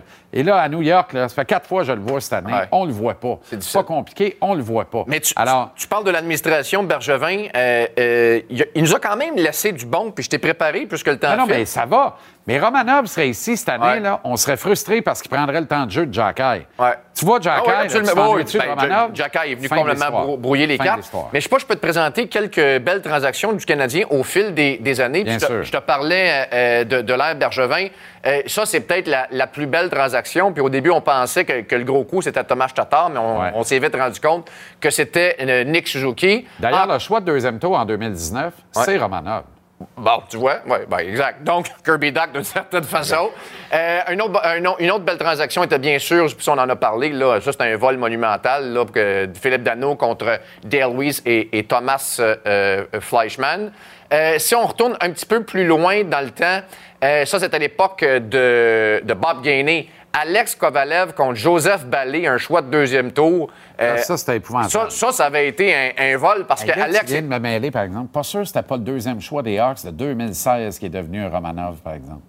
Ah, pas ça se induire peut. les gens en erreur. Ça un des deux. Ça se peut, mais euh, pour venir à Kovalev, écoute, on sait- tu sais comment les amateurs du Ben Canadien l'ont aimé. Ça, ça a été une des bonnes transactions des, des deux dernières décennies. Si on retourne encore plus loin, euh, puis ça, ça, Shane, on, l'avait échangé pour des raisons à l'extérieur de la patinoire, mais Oh là là. avec Brent Gilchrist puis euh, Vladimir Wojtek. Oh là là. contre Vincent Danfous, qui est d'ailleurs le dernier marqueur de 40 buts du, du Canadien, qui avait été une pièce Ouais. importante de la conquête de la Coupe Stanley de 1993. Oh là là. Et je me suis gâté euh, en, en terminant, puisque c'était mon joueur préféré quand j'étais jeune. Ça, c'était un vol, ça. Ah. Ross Ça, Courtnall un, pour vrai. contre John Cordick. Écoute, Courtnall qui est allé chercher euh, à sa deuxième saison avec le Canadien une saison de 70 points, a fait euh, l'équipe canadienne, rappelle-toi, à Coupe Canada. Ça, ça avait été un, un beau vol. Puis moi, je l'aimais, les cheveux dans le vent, le numéro 6. Le Et comment l'appelait Pat Burns? Le chevreuil!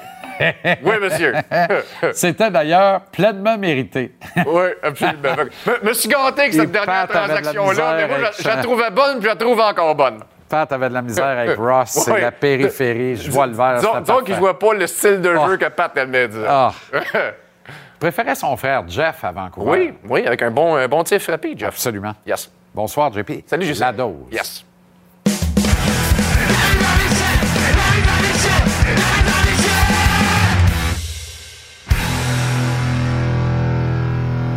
Comment ça va, mon cher Renaud? Ça, ça va bien. Juste revenir sur la, la transaction de Kovalev euh, qui avait été euh, Ben acquis oui. par Bob Gainey hein, à Oui, l'époque. absolument. Euh, les, Bob, Gainey avait, Bob Gainey avait mis sur la table deux noms, Joseph Ballet et un dénommé Thomas Plekanec. Et les Rangers ont préféré Joseph Ballet. Ouch. Imagine-toi. Ouch. Ouch. Ça fait mal, hein? Ouch! Placky n'a jamais été mon favori, mais il est toujours mauditement mieux aimé que Joseph Ballet. Tabarouette! Joseph Ballet. C'est fou la vie des fois. Je me rappelle de Ronald Il y avait connu un bon camp. Ben oui, je me rappelle de Ouais. Ronald Fournier à la radio le soir de cette transaction-là. Apoplexie. Comme un balai, lui aussi? Apoplexie. Il était fou comme Joseph Ballet. C'est ça. Stevie Y a de l'ouvrage d'ici le 3 mars, Renaud. Beaucoup de travail, beaucoup de pain Ben, gros- sur la planche. Il doit faire de la magie un peu, là. Ben, là, l'équipe est à quoi? 8 places d'une place en série? C'est Ouais. vraiment, là, tu sais, quand on- souvent on utilise le terme un no man's land, c'est à peu près là où ils sont. Euh, t'es perdu dans la tempête de neige, là, puis euh, je sais pas, tu sais pas comment trop trop tu vas faire pour t'en sortir.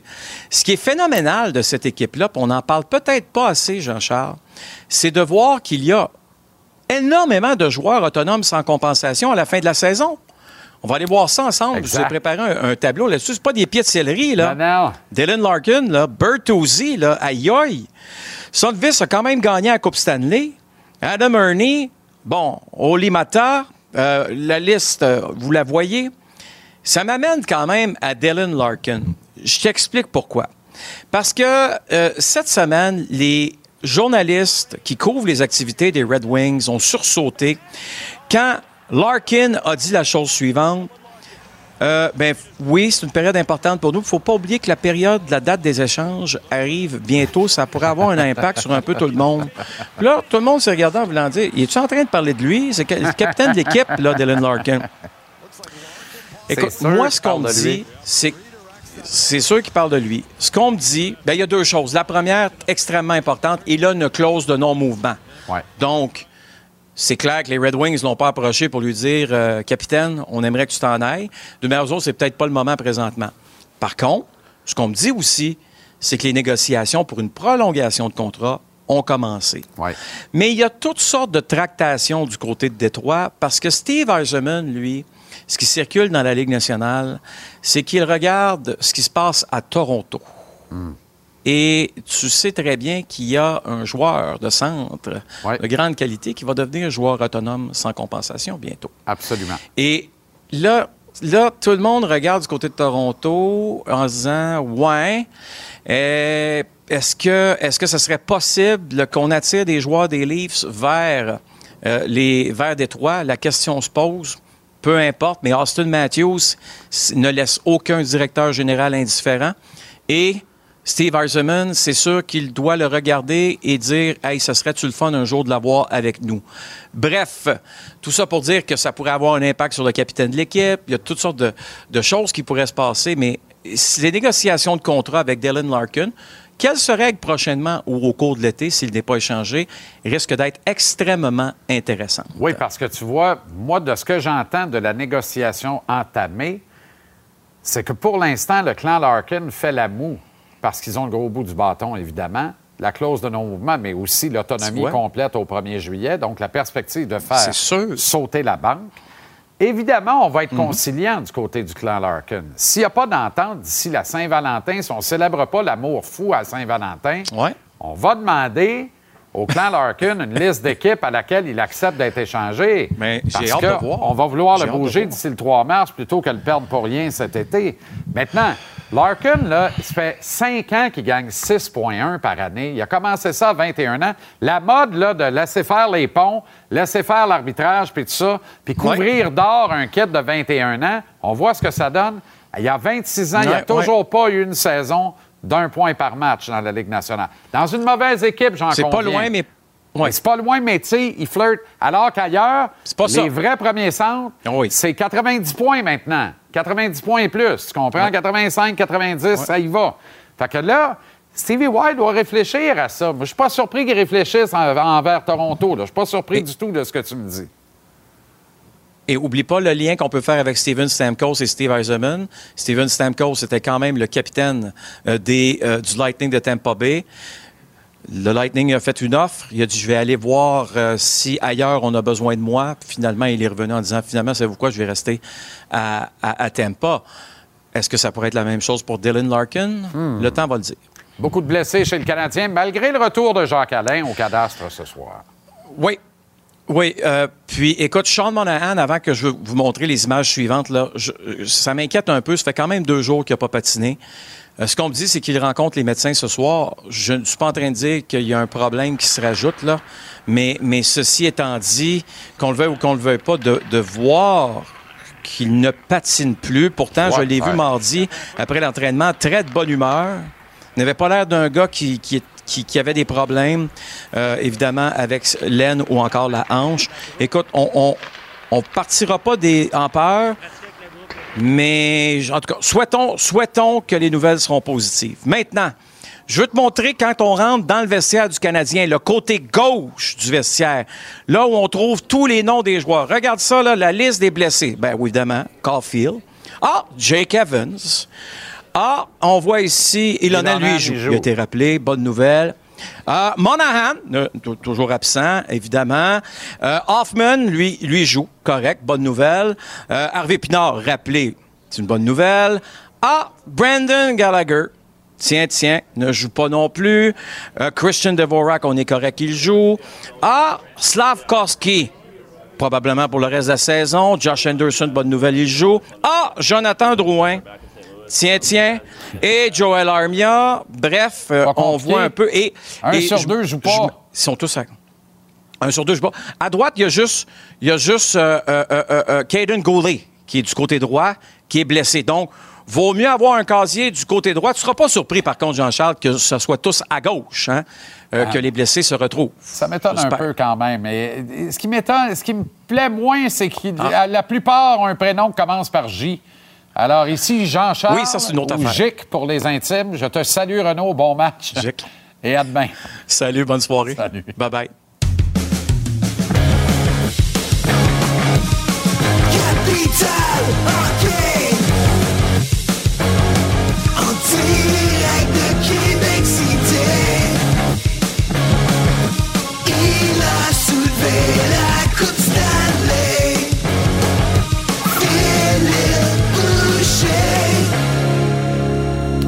Comment ça va, le grand fil?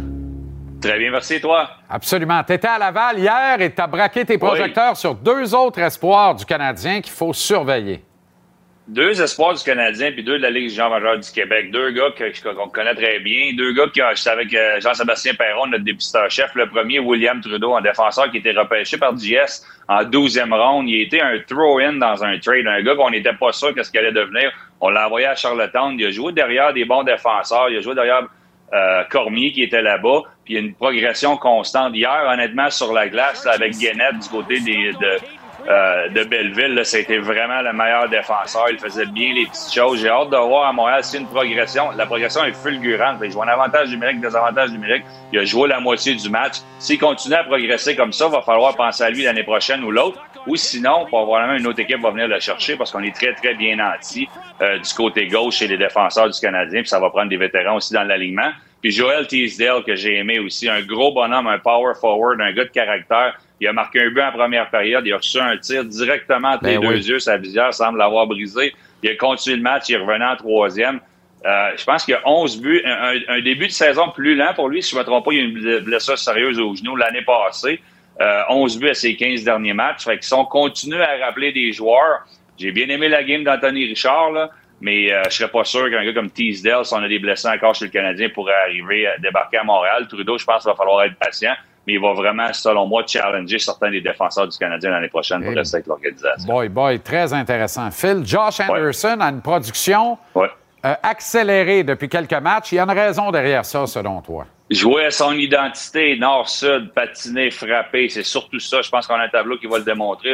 Il marque des buts présentement, il est beaucoup plus utile. Pourquoi? Il sert de ses épaules, il patine, il bouge bien, il va au filet. C'est un joueur de, c'est un joueur de talent, mais c'est un talent, je dirais pas limité, mais c'est un joueur d'exception. S'il veut s'il veut être bon pour le Canadien de Montréal, ou si le Canadien veut le bouger ailleurs pour une équipe qui a une chance de gagner, puis je pense qu'il pourrait avoir de l'intérêt, ben c'est ça qu'on voit là. Les mises en échec, l'implication physique. C'est ce qu'on voit dernièrement, c'est ce qu'il rapporte. Et avec ça, vient, ben, on va se faire challenger de temps en temps. On n'a pas eu de combat du côté d'Anderson. Je ne veux pas dire que c'est ce qu'il devrait faire, mais il a tendance à vouloir défendre ses coéquipiers. Il l'a fait par le passé. C'est quelque chose qui peut aider le Canadien de Montréal, vu qu'on a une jeune équipe. Il est quand même signé à long terme. Moi, j'aimerais ça le voir laisser, le, garder un peu parce qu'on peut pas laisser aller tout le monde. Et sinon, ben, s'il continue à jouer comme ça, puis on décide de l'échanger, ben, clairement, sa valeur va augmenter.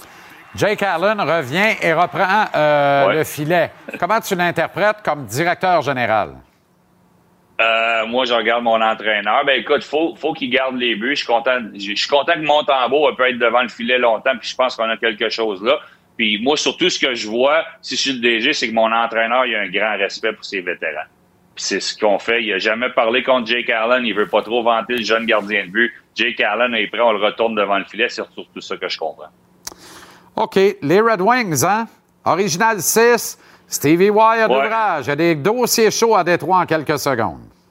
Vous en avez parlé tantôt, on a déjà mieux repêché, peut-être mieux développé, puis à coût de millions, on achetait des Luc Robitaille puis des, des Brad Hall, on est plus capable de faire ça, mais je suis convaincu que Steve Eisenman va trouver une solution. Il n'y a pas de choix. Il n'y a pas de choix. Ouais.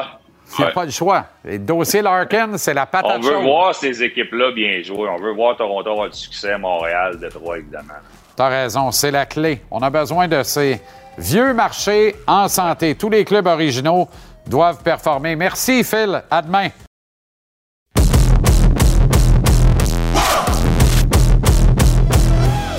Très heureux de terminer l'émission ce soir avec un gars que vous verrez derrière le bar des Wings dans les prochaines minutes. L'adjoint d'entraîneur-chef Derek Lalonde. Le toujours excellent Alex Tanguay. Alex, toujours un plaisir de prendre de tes nouvelles. Comment tu vas? Ça va bien, Jean-Charles, toi? Très bien. Euh, ça va un peu moins bien pour l'équipe. Euh, dans les 25 premiers matchs de la saison, 31 points, résultat de 13 victoires. Dans les 21 derniers, 17 points avec une fiche de 7, 11 et 3. Le ratio de 620 est passé à 405, Alex. Vous êtes encore néanmoins accroché dans le tableau des séries. Comment tu expliques cette baisse de régime? Ben écoute, Jean-Charles, c'est une transition pour nous autres du fait qu'on a encore une équipe qui n'est pas tout à fait, tu sais, tu regardes notre équipe sur papier au début de saison, on savait qu'on avait encore une progression à faire. Puis dans cette courbe de progression-là, ben c'est pas une progression qui est toujours constante. C'est une progression que des fois, ça, il stagne un petit peu, des fois qu'il redescend. Fait qu'il y, a des choses qu'on a besoin de faire pour être capable de, de, de, de, continuer de grandir comme équipe. Et puis, on a fait des bonnes choses, même si dernièrement, on joue pas de la aussi bien, puis on n'a pas les mêmes résultats. Nos, notre jeu défensif s'est amélioré beaucoup. Notre manière de notre compétition depuis l'année passée s'est amélioré, beaucoup. On a des jeunes qui progressent énormément. Vous allez voir euh, ce soir un gars comme Rasmussen qui a fait une excellente progression. Sider, même chose, il joue de mieux en mieux. Même chose pour Lucas Raymond. Fait on avait une progression à faire. On espère d'être dans la course pour, pour les séries éliminatoires jusqu'à la fin pour pouvoir jouer des matchs important d'ici à la fin de l'année, mais on va voir où ça va se situer d'ici un, mois, un mois et demi. Est-ce que c'est l'espoir bien vivant? Est-ce que l'espoir subsiste toujours de dire on est encore dans le coup et on est encore capable de se tailler une place en série éliminatoire, Alex? Pour le moment, oui. Je te dirais que oui. C'est sûr qu'on est dans une position précaire. On est un petit peu dans, une position que si on perdrait euh, deux ou trois matchs, ben ça nous met dans une position très difficile. Ou si on gagne deux ou trois matchs, avec les matchs en main qu'on a à, faire, il nous mettrait dans une position que oui, c'est possible. Donc, pour l'instant, c'est possible pour nous. Mais comme j'ai dit, notre, euh, depuis le début de l'année, l'emphase a été sur une progression d'emporter de, cette équipe-là à un autre niveau. On améliore beaucoup notre jeu défensif, ce qui est un non négociable pour être capable de gagner dans la Ligue nationale avec une base, constante. Et puis, on espère que ça va être assez pour nous emporter proche des. Je suis content que tu me parles de, Michael Rasmussen parce qu'il a été le premier choix de l'équipe à l'encan amateur de 2017. C'était la neuvième sélection totale cette année-là. Et c'est une année où il y avait 31 choix en première ronde, évidemment. Et, euh, ils se sont logés au premier tour 16 joueurs de centre. Donc, c'était une grosse année pour les joueurs de centre. Mais lorsque vous avez sélectionné Rasmussen au 9e rang, il y a des gars qui sont demeurés sur la table et qui sont sortis ensuite. Martin Netzcash au 12e, un certain Nick Suzuki que vous allez affronter ce soir au 13e rang, Josh Norris des Sens au 19e rang et Robert Thomas des Blues au 20e rang. Il est où le plafond dans le cas de Rasmussen? Tu me parles d'une très bonne progression, Alex, cette année. Comment tu peux le comparer à ces gars-là dans une perspective d'avenir? Ben, c'est le fun que tu en parles parce que pour, nous, pour les Red Wings de Détroit, on a besoin de ces jeunes-là d'amorcer une transition, de, de, rebâtir une histoire pour, si tu veux, de l'équipe des, des, Red Wings de Détroit qui a été pendant 25 ans dans les séries éliminatoires. Euh, Michael, c'est un joueur que euh, au niveau offensif est peut-être pas aussi spectaculaire que les autres, mais vous allez le voir ce soir. On l'a tassé à l'aile, nous autres, parce que c'est un excellent patineur. C'est un gars qui est très gros, très physique, qui va encore prendre du 10-15 livres au cours des prochaines années, juste par rapport à sa grandeur puis la shape qu'il a présentement. Mais c'est un gars que chaque joueur de notre équipe aime jouer avec parce qu'il est bon sur l'échec avant, il est bon sur le repli défensif. C'est un gars qui est fort physiquement, puis c'est un gars que pour des bons joueurs, pour des joueurs d'excellence, tu as besoin d'avoir de toucher la POC souvent. Puis quand tu joues avec un gars qui a de l'énergie, qui travaille, puis qui, qui il, va chercher des rondelles comme ça, ben ça me donne des touchés à tes bons joueurs qui, eux, nécessairement, plus souvent qu'ils touchent la POC, mais plus qu'ils vont faire de bons jeux. À quel point, Alex, la perte euh, d'un Tyler Bertuzzi fait mal à l'équipe? C'est une bougie d'allumage, Bertuzzi, qu'on le veuille ou non. C'est un joueur important. Oui, c'est un joueur très important pour nous. Tu regardes ce qu'il a fait l'année passée. C'est un jeune qui a grandi avec les Red Wings. C'est un jeune qui veut faire les séries éliminatoires. Et puis, on, on, parle d'un joueur qui a fait 30 buts pour les Red Wings de Détroit l'an passé, qui a présentement avec les blessures qu'il a eu, puis les situations qu'il a eu, il n'a seulement qu'un but au, pratiquement au début février. Fait que c'est un joueur qu'on a besoin, c'est un joueur qu'on a besoin qui performe, puis on espère que ça va s'améliorer pour lui d'ici à la fin de l'année. Dans le cas de Moritz Sider, quelle première saison il a connue? Euh, on dirait qu'il a eu la sophomore year euh, en début de campagne. On dirait que sa saison va à l'opposé de la vôtre, c'est-à-dire qu'il a commencé plus en dilettante, mais là, plus la saison progresse, plus on revoit ce jeune défenseur plein de promesses et dominant de l'an dernier. Là. Bien, écoute, ça a toujours un excellent prospect. C'est sûr qu'au début de saison, surtout du côté médiatique, Jean-Charles, c'est que les gens de l'extérieur, bien souvent, ne voient pas les matchs. Ce qu'ils voient dans les matchs, c'est les points, c'est les buts, c'est les passes. Et puis, en début de saison, on avait un, défenseur, Philippe Ronak, qui a un excellent début de saison. Tout ce qui touchait allait dans le fond du filet. Puis, il y a eu beaucoup d'opportunités d'avoir des bonnes minutes à l'attaque et puis de bien jouer. Fait que ça a fait que Moritz, il a peut-être moins performé, il a eu moins de statistiques à l'attaque. Mais Moritz est dans une progression, il est dans une courbe croissante. C'est un, joueur qui normalement euh, qui, est, établi en frais de défenseur, qui joue contre le premier trio de côté, les gros, il est physique, il est capable de faire une bonne transition. Son côté offensif va encore avoir une progression au cours des trois, quatre prochaines années. Mais ça va être un pilier pour les Red Wings pour les, euh, dizaines d'années à venir. À aucun doute là-dessus. Euh, je suis entièrement d'accord avec toi parlons de la situation de Dylan Larkin, à qui on avait donné un pont d'or au jeune âge de 21 ans, contrat de 5 ans, 6,1 millions par saison. L'entente vient à échéance le 30 juin prochain, donc à l'issue de l'actuelle campagne. Je sais que Derek Lalonde, toi, le reste des coachs, le staff technique, vous faites de louables efforts, c'est certain, pour vous concentrer sur ce que vous pouvez contrôler. Mais c'est le type de facteur extérieur qui ne peut pas être étranger aux conversations entre les joueurs dans le vestiaire, considérant la date limite des transactions qui s'en vient le 3 mars, la position de l'équipe au classement. Stevie Wise se trouve avec un espèce de panier de crabe, parce qu'on dirait bien que Claire Larkin veut attendre à cet été pour tester le marché. Alors, quoi faire avec Dylan Larkin si l'équipe est à un cheveu des séries éliminatoires, peut-être même un des tiens ou des miens, Alex, là? Compliqué de l'échanger à date limite des transactions, mais en même temps, on risque de le perdre pour rien le 1er juillet. Comment vous négociez, composez avec ça au quotidien? Bien, écoute, pour nous autres, en tant qu'entraîneur, c'est vraiment pas dans nos décisions. La décision demeure à Steve, demeure. Et puis, on sait qu'avec avec ce que Steve a fait à Tampa Bay, avec son histoire, on sait que c'est quelqu'un qui va faire en sorte que l'équipe s'améliore au cours des prochaines années. Puis c'était le mandat quand il est arrivé ici. Fait que peu importe ce qui va arriver avec, avec Dylan, c'est hors du contrôle des entraîneurs. Puis bien souvent, c'est une discussion que le joueur va avoir à prendre lui avec son agent, euh, dépendamment de la situation. Mais pour ce qui est de, de nous autres, du quotidien, il y a un côté humain à ça aussi, Jean-Charles. Et puis des fois, c'est difficile pour les joueurs. Puis tu sais, je parle en tant que joueur aussi tu, veux, c'est quelqu'un qui s'est implémenté dans, la ville, là, qui a une décision qui est des fois déchirante à faire, puis pour, pour les joueurs, c'est, difficile, ça prend, ça prend du temps. Fait que pour nous, on essaie de l'encadrer le mieux possible pour qu'il soit dans un, dans un état d'esprit sain, puis quand il arrive à l'arena, ben, qu'il aille s'amuser, puis qu'il fasse ce qu'il a fait toute sa vie, puis de jouer du bon hockey, puis le reste, euh, le reste va prendre soin de lui-même quand le temps va arriver. On dirait qu'il y a des gars qui ont un impact positif sur lui quand même. L'acquisition de de David Perron. De ce que j'entends, de ce qu'on me raconte, en fait, c'est que David serait l'espèce de capitaine fantôme de cette équipe-là, avec peut-être un Ben Sherrod du côté de la brigade défensive. L'impact de vétérans de qualité comme ça dans une jeune équipe comme la vôtre, Alex? Écoute, Jean-Charles, des équipes en transition, ils ont besoin, puis c'est une loi primordiale, s'ils ont besoin d'avoir du, leadership au sein du groupe, puis d'avoir des vétérans pour nous comme Ben Sherrod, comme, comme David Perron, ben, ça a emporté des gars qui ont une expérience, qui ont un vécu, qui ont une attitude de gagnant. Fait que ça a changé dans notre attitude de pratique. Ça a changé euh, les meetings que les joueurs ont entre eux autres durant la chambre, que ces joueurs-là sont capables de dire, ben, regarde, dans ces situations-là, voici ce qui est arrivé, comment qu'on agit. Puis ça fait grandir notre équipe. Des fois, c'est des, de, grandir dans une manière inconfortable, c'est correct.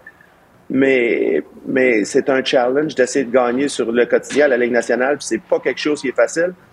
Mais tu as besoin des, joueurs qui ont déjà vécu ça pour être capable de, de montrer l'exemple, si tu veux, au reste de l'équipe. Et les pères des joueurs euh, profitent des charmes de Montréal. Remarque, euh, avec trois pieds et demi de neige, les charmes prennent le bord un peu. Mais c'est toujours le fun, ces voyages de famille, hein? Oui, pour nous, ça a été incroyable. Écoute, on a eu de la neige aussi. Hier à Détroit, la même tempête de neige qu'il y a eu à Montréal était à Détroit. Fait que ça a été du long chemin pour aller à l'aéroport. Ça nous a pris un, bon moment à décoller. On est arrivé à Montréal euh, hier soir. On est allé souper dans un bon restaurant avec un marché d'or. C'était spectaculaire. Puis un matin, tu vois les images des parents sur la glace. On était obligé de, commencer à crier après les parents parce qu'ils voulaient faire partie de la pratique. Puis on, a, on nous a dit que la game commençait à 7 heures. Fait qu'il fallait. Sinon, toi, quand tu débarques à Montréal comme ça, alors que la petite famille est demeurée à Détroit, est-ce que tu en profites pour renouer un peu, voir des, vieux chums, prendre un bon repas, justement, comme tu l'as dit tantôt? Ben exactement. Pour, n'importe quel Québécois, je reviens, j'ai toujours certains amis que j'appelle, que je crois, j'ai toujours certaines personnes que je vais voir au cours du, retour. Fait que c'est euh, c'est toujours le fun. La Sandbell, c'est toujours été mon, arena préféré. Puis ce soir, n'importe quel joueur qui vient jouer ici est choyé de faire partie de, l'ambiance puis de l'atmosphère au centre. Tu pourras malheureusement pas voir de proche Goal Caulfield dont la saison est terminée. tu as marqué pas mal de buts dans ta carrière. Disons que c'est un pas pire scoreur, Alex. Hein? Oui, disons que quand tu viens pour l'équipe adverse, euh, tu manques pas de le voir sur son one-timer sur le power play. Merci infiniment d'avoir pris le temps, Alex. Bon match, ça débute dans quelques instants. Canadien Red Wings au temple. Merci bien gros de prendre le temps comme ça. Je l'apprécie, puis à très bientôt. Ça fait plaisir, Jean-Charles. À bientôt. Alors voilà comment on a vu votre jeudi de début de soirée de sport. Une soirée qui se poursuit. Vous le voyez, quel match à notre antenne dans quelques secondes, alors que les increvables Bruins de Boston, vous l'avez vu mardi de proche, trouvent toujours une façon de gagner des matchs de hockey ont un défi mauditement plus de taille. Et pourtant, contre le Lightning à Tampa Bay, notre programme double se transporte à Calgary alors que les Flames sont les autres des Blackhawks de Chicago. Les Flames de l'ineffable Daryl Sutter, mais également de Jonathan Huberdeau et de Jacob Pelletier. Pour euh, récupérer JC en balado-diffusion où vous voulez, quand vous voulez, télécharger l'application Cube. Chaque émission est mise en ligne vers 19h30 tous les soirs sans les interruptions publicitaires, au nom d'une équipe remarquable qui a fendu la tempête en deux pour venir travailler et offrir le meilleur d'eux-mêmes pour vous ce soir. En régie, sur le plateau, merci infiniment d'avoir été là. Bonne soirée de sport, bon match au pluriel et à demain vendredi pour la dernière de la semaine de JC. Salut.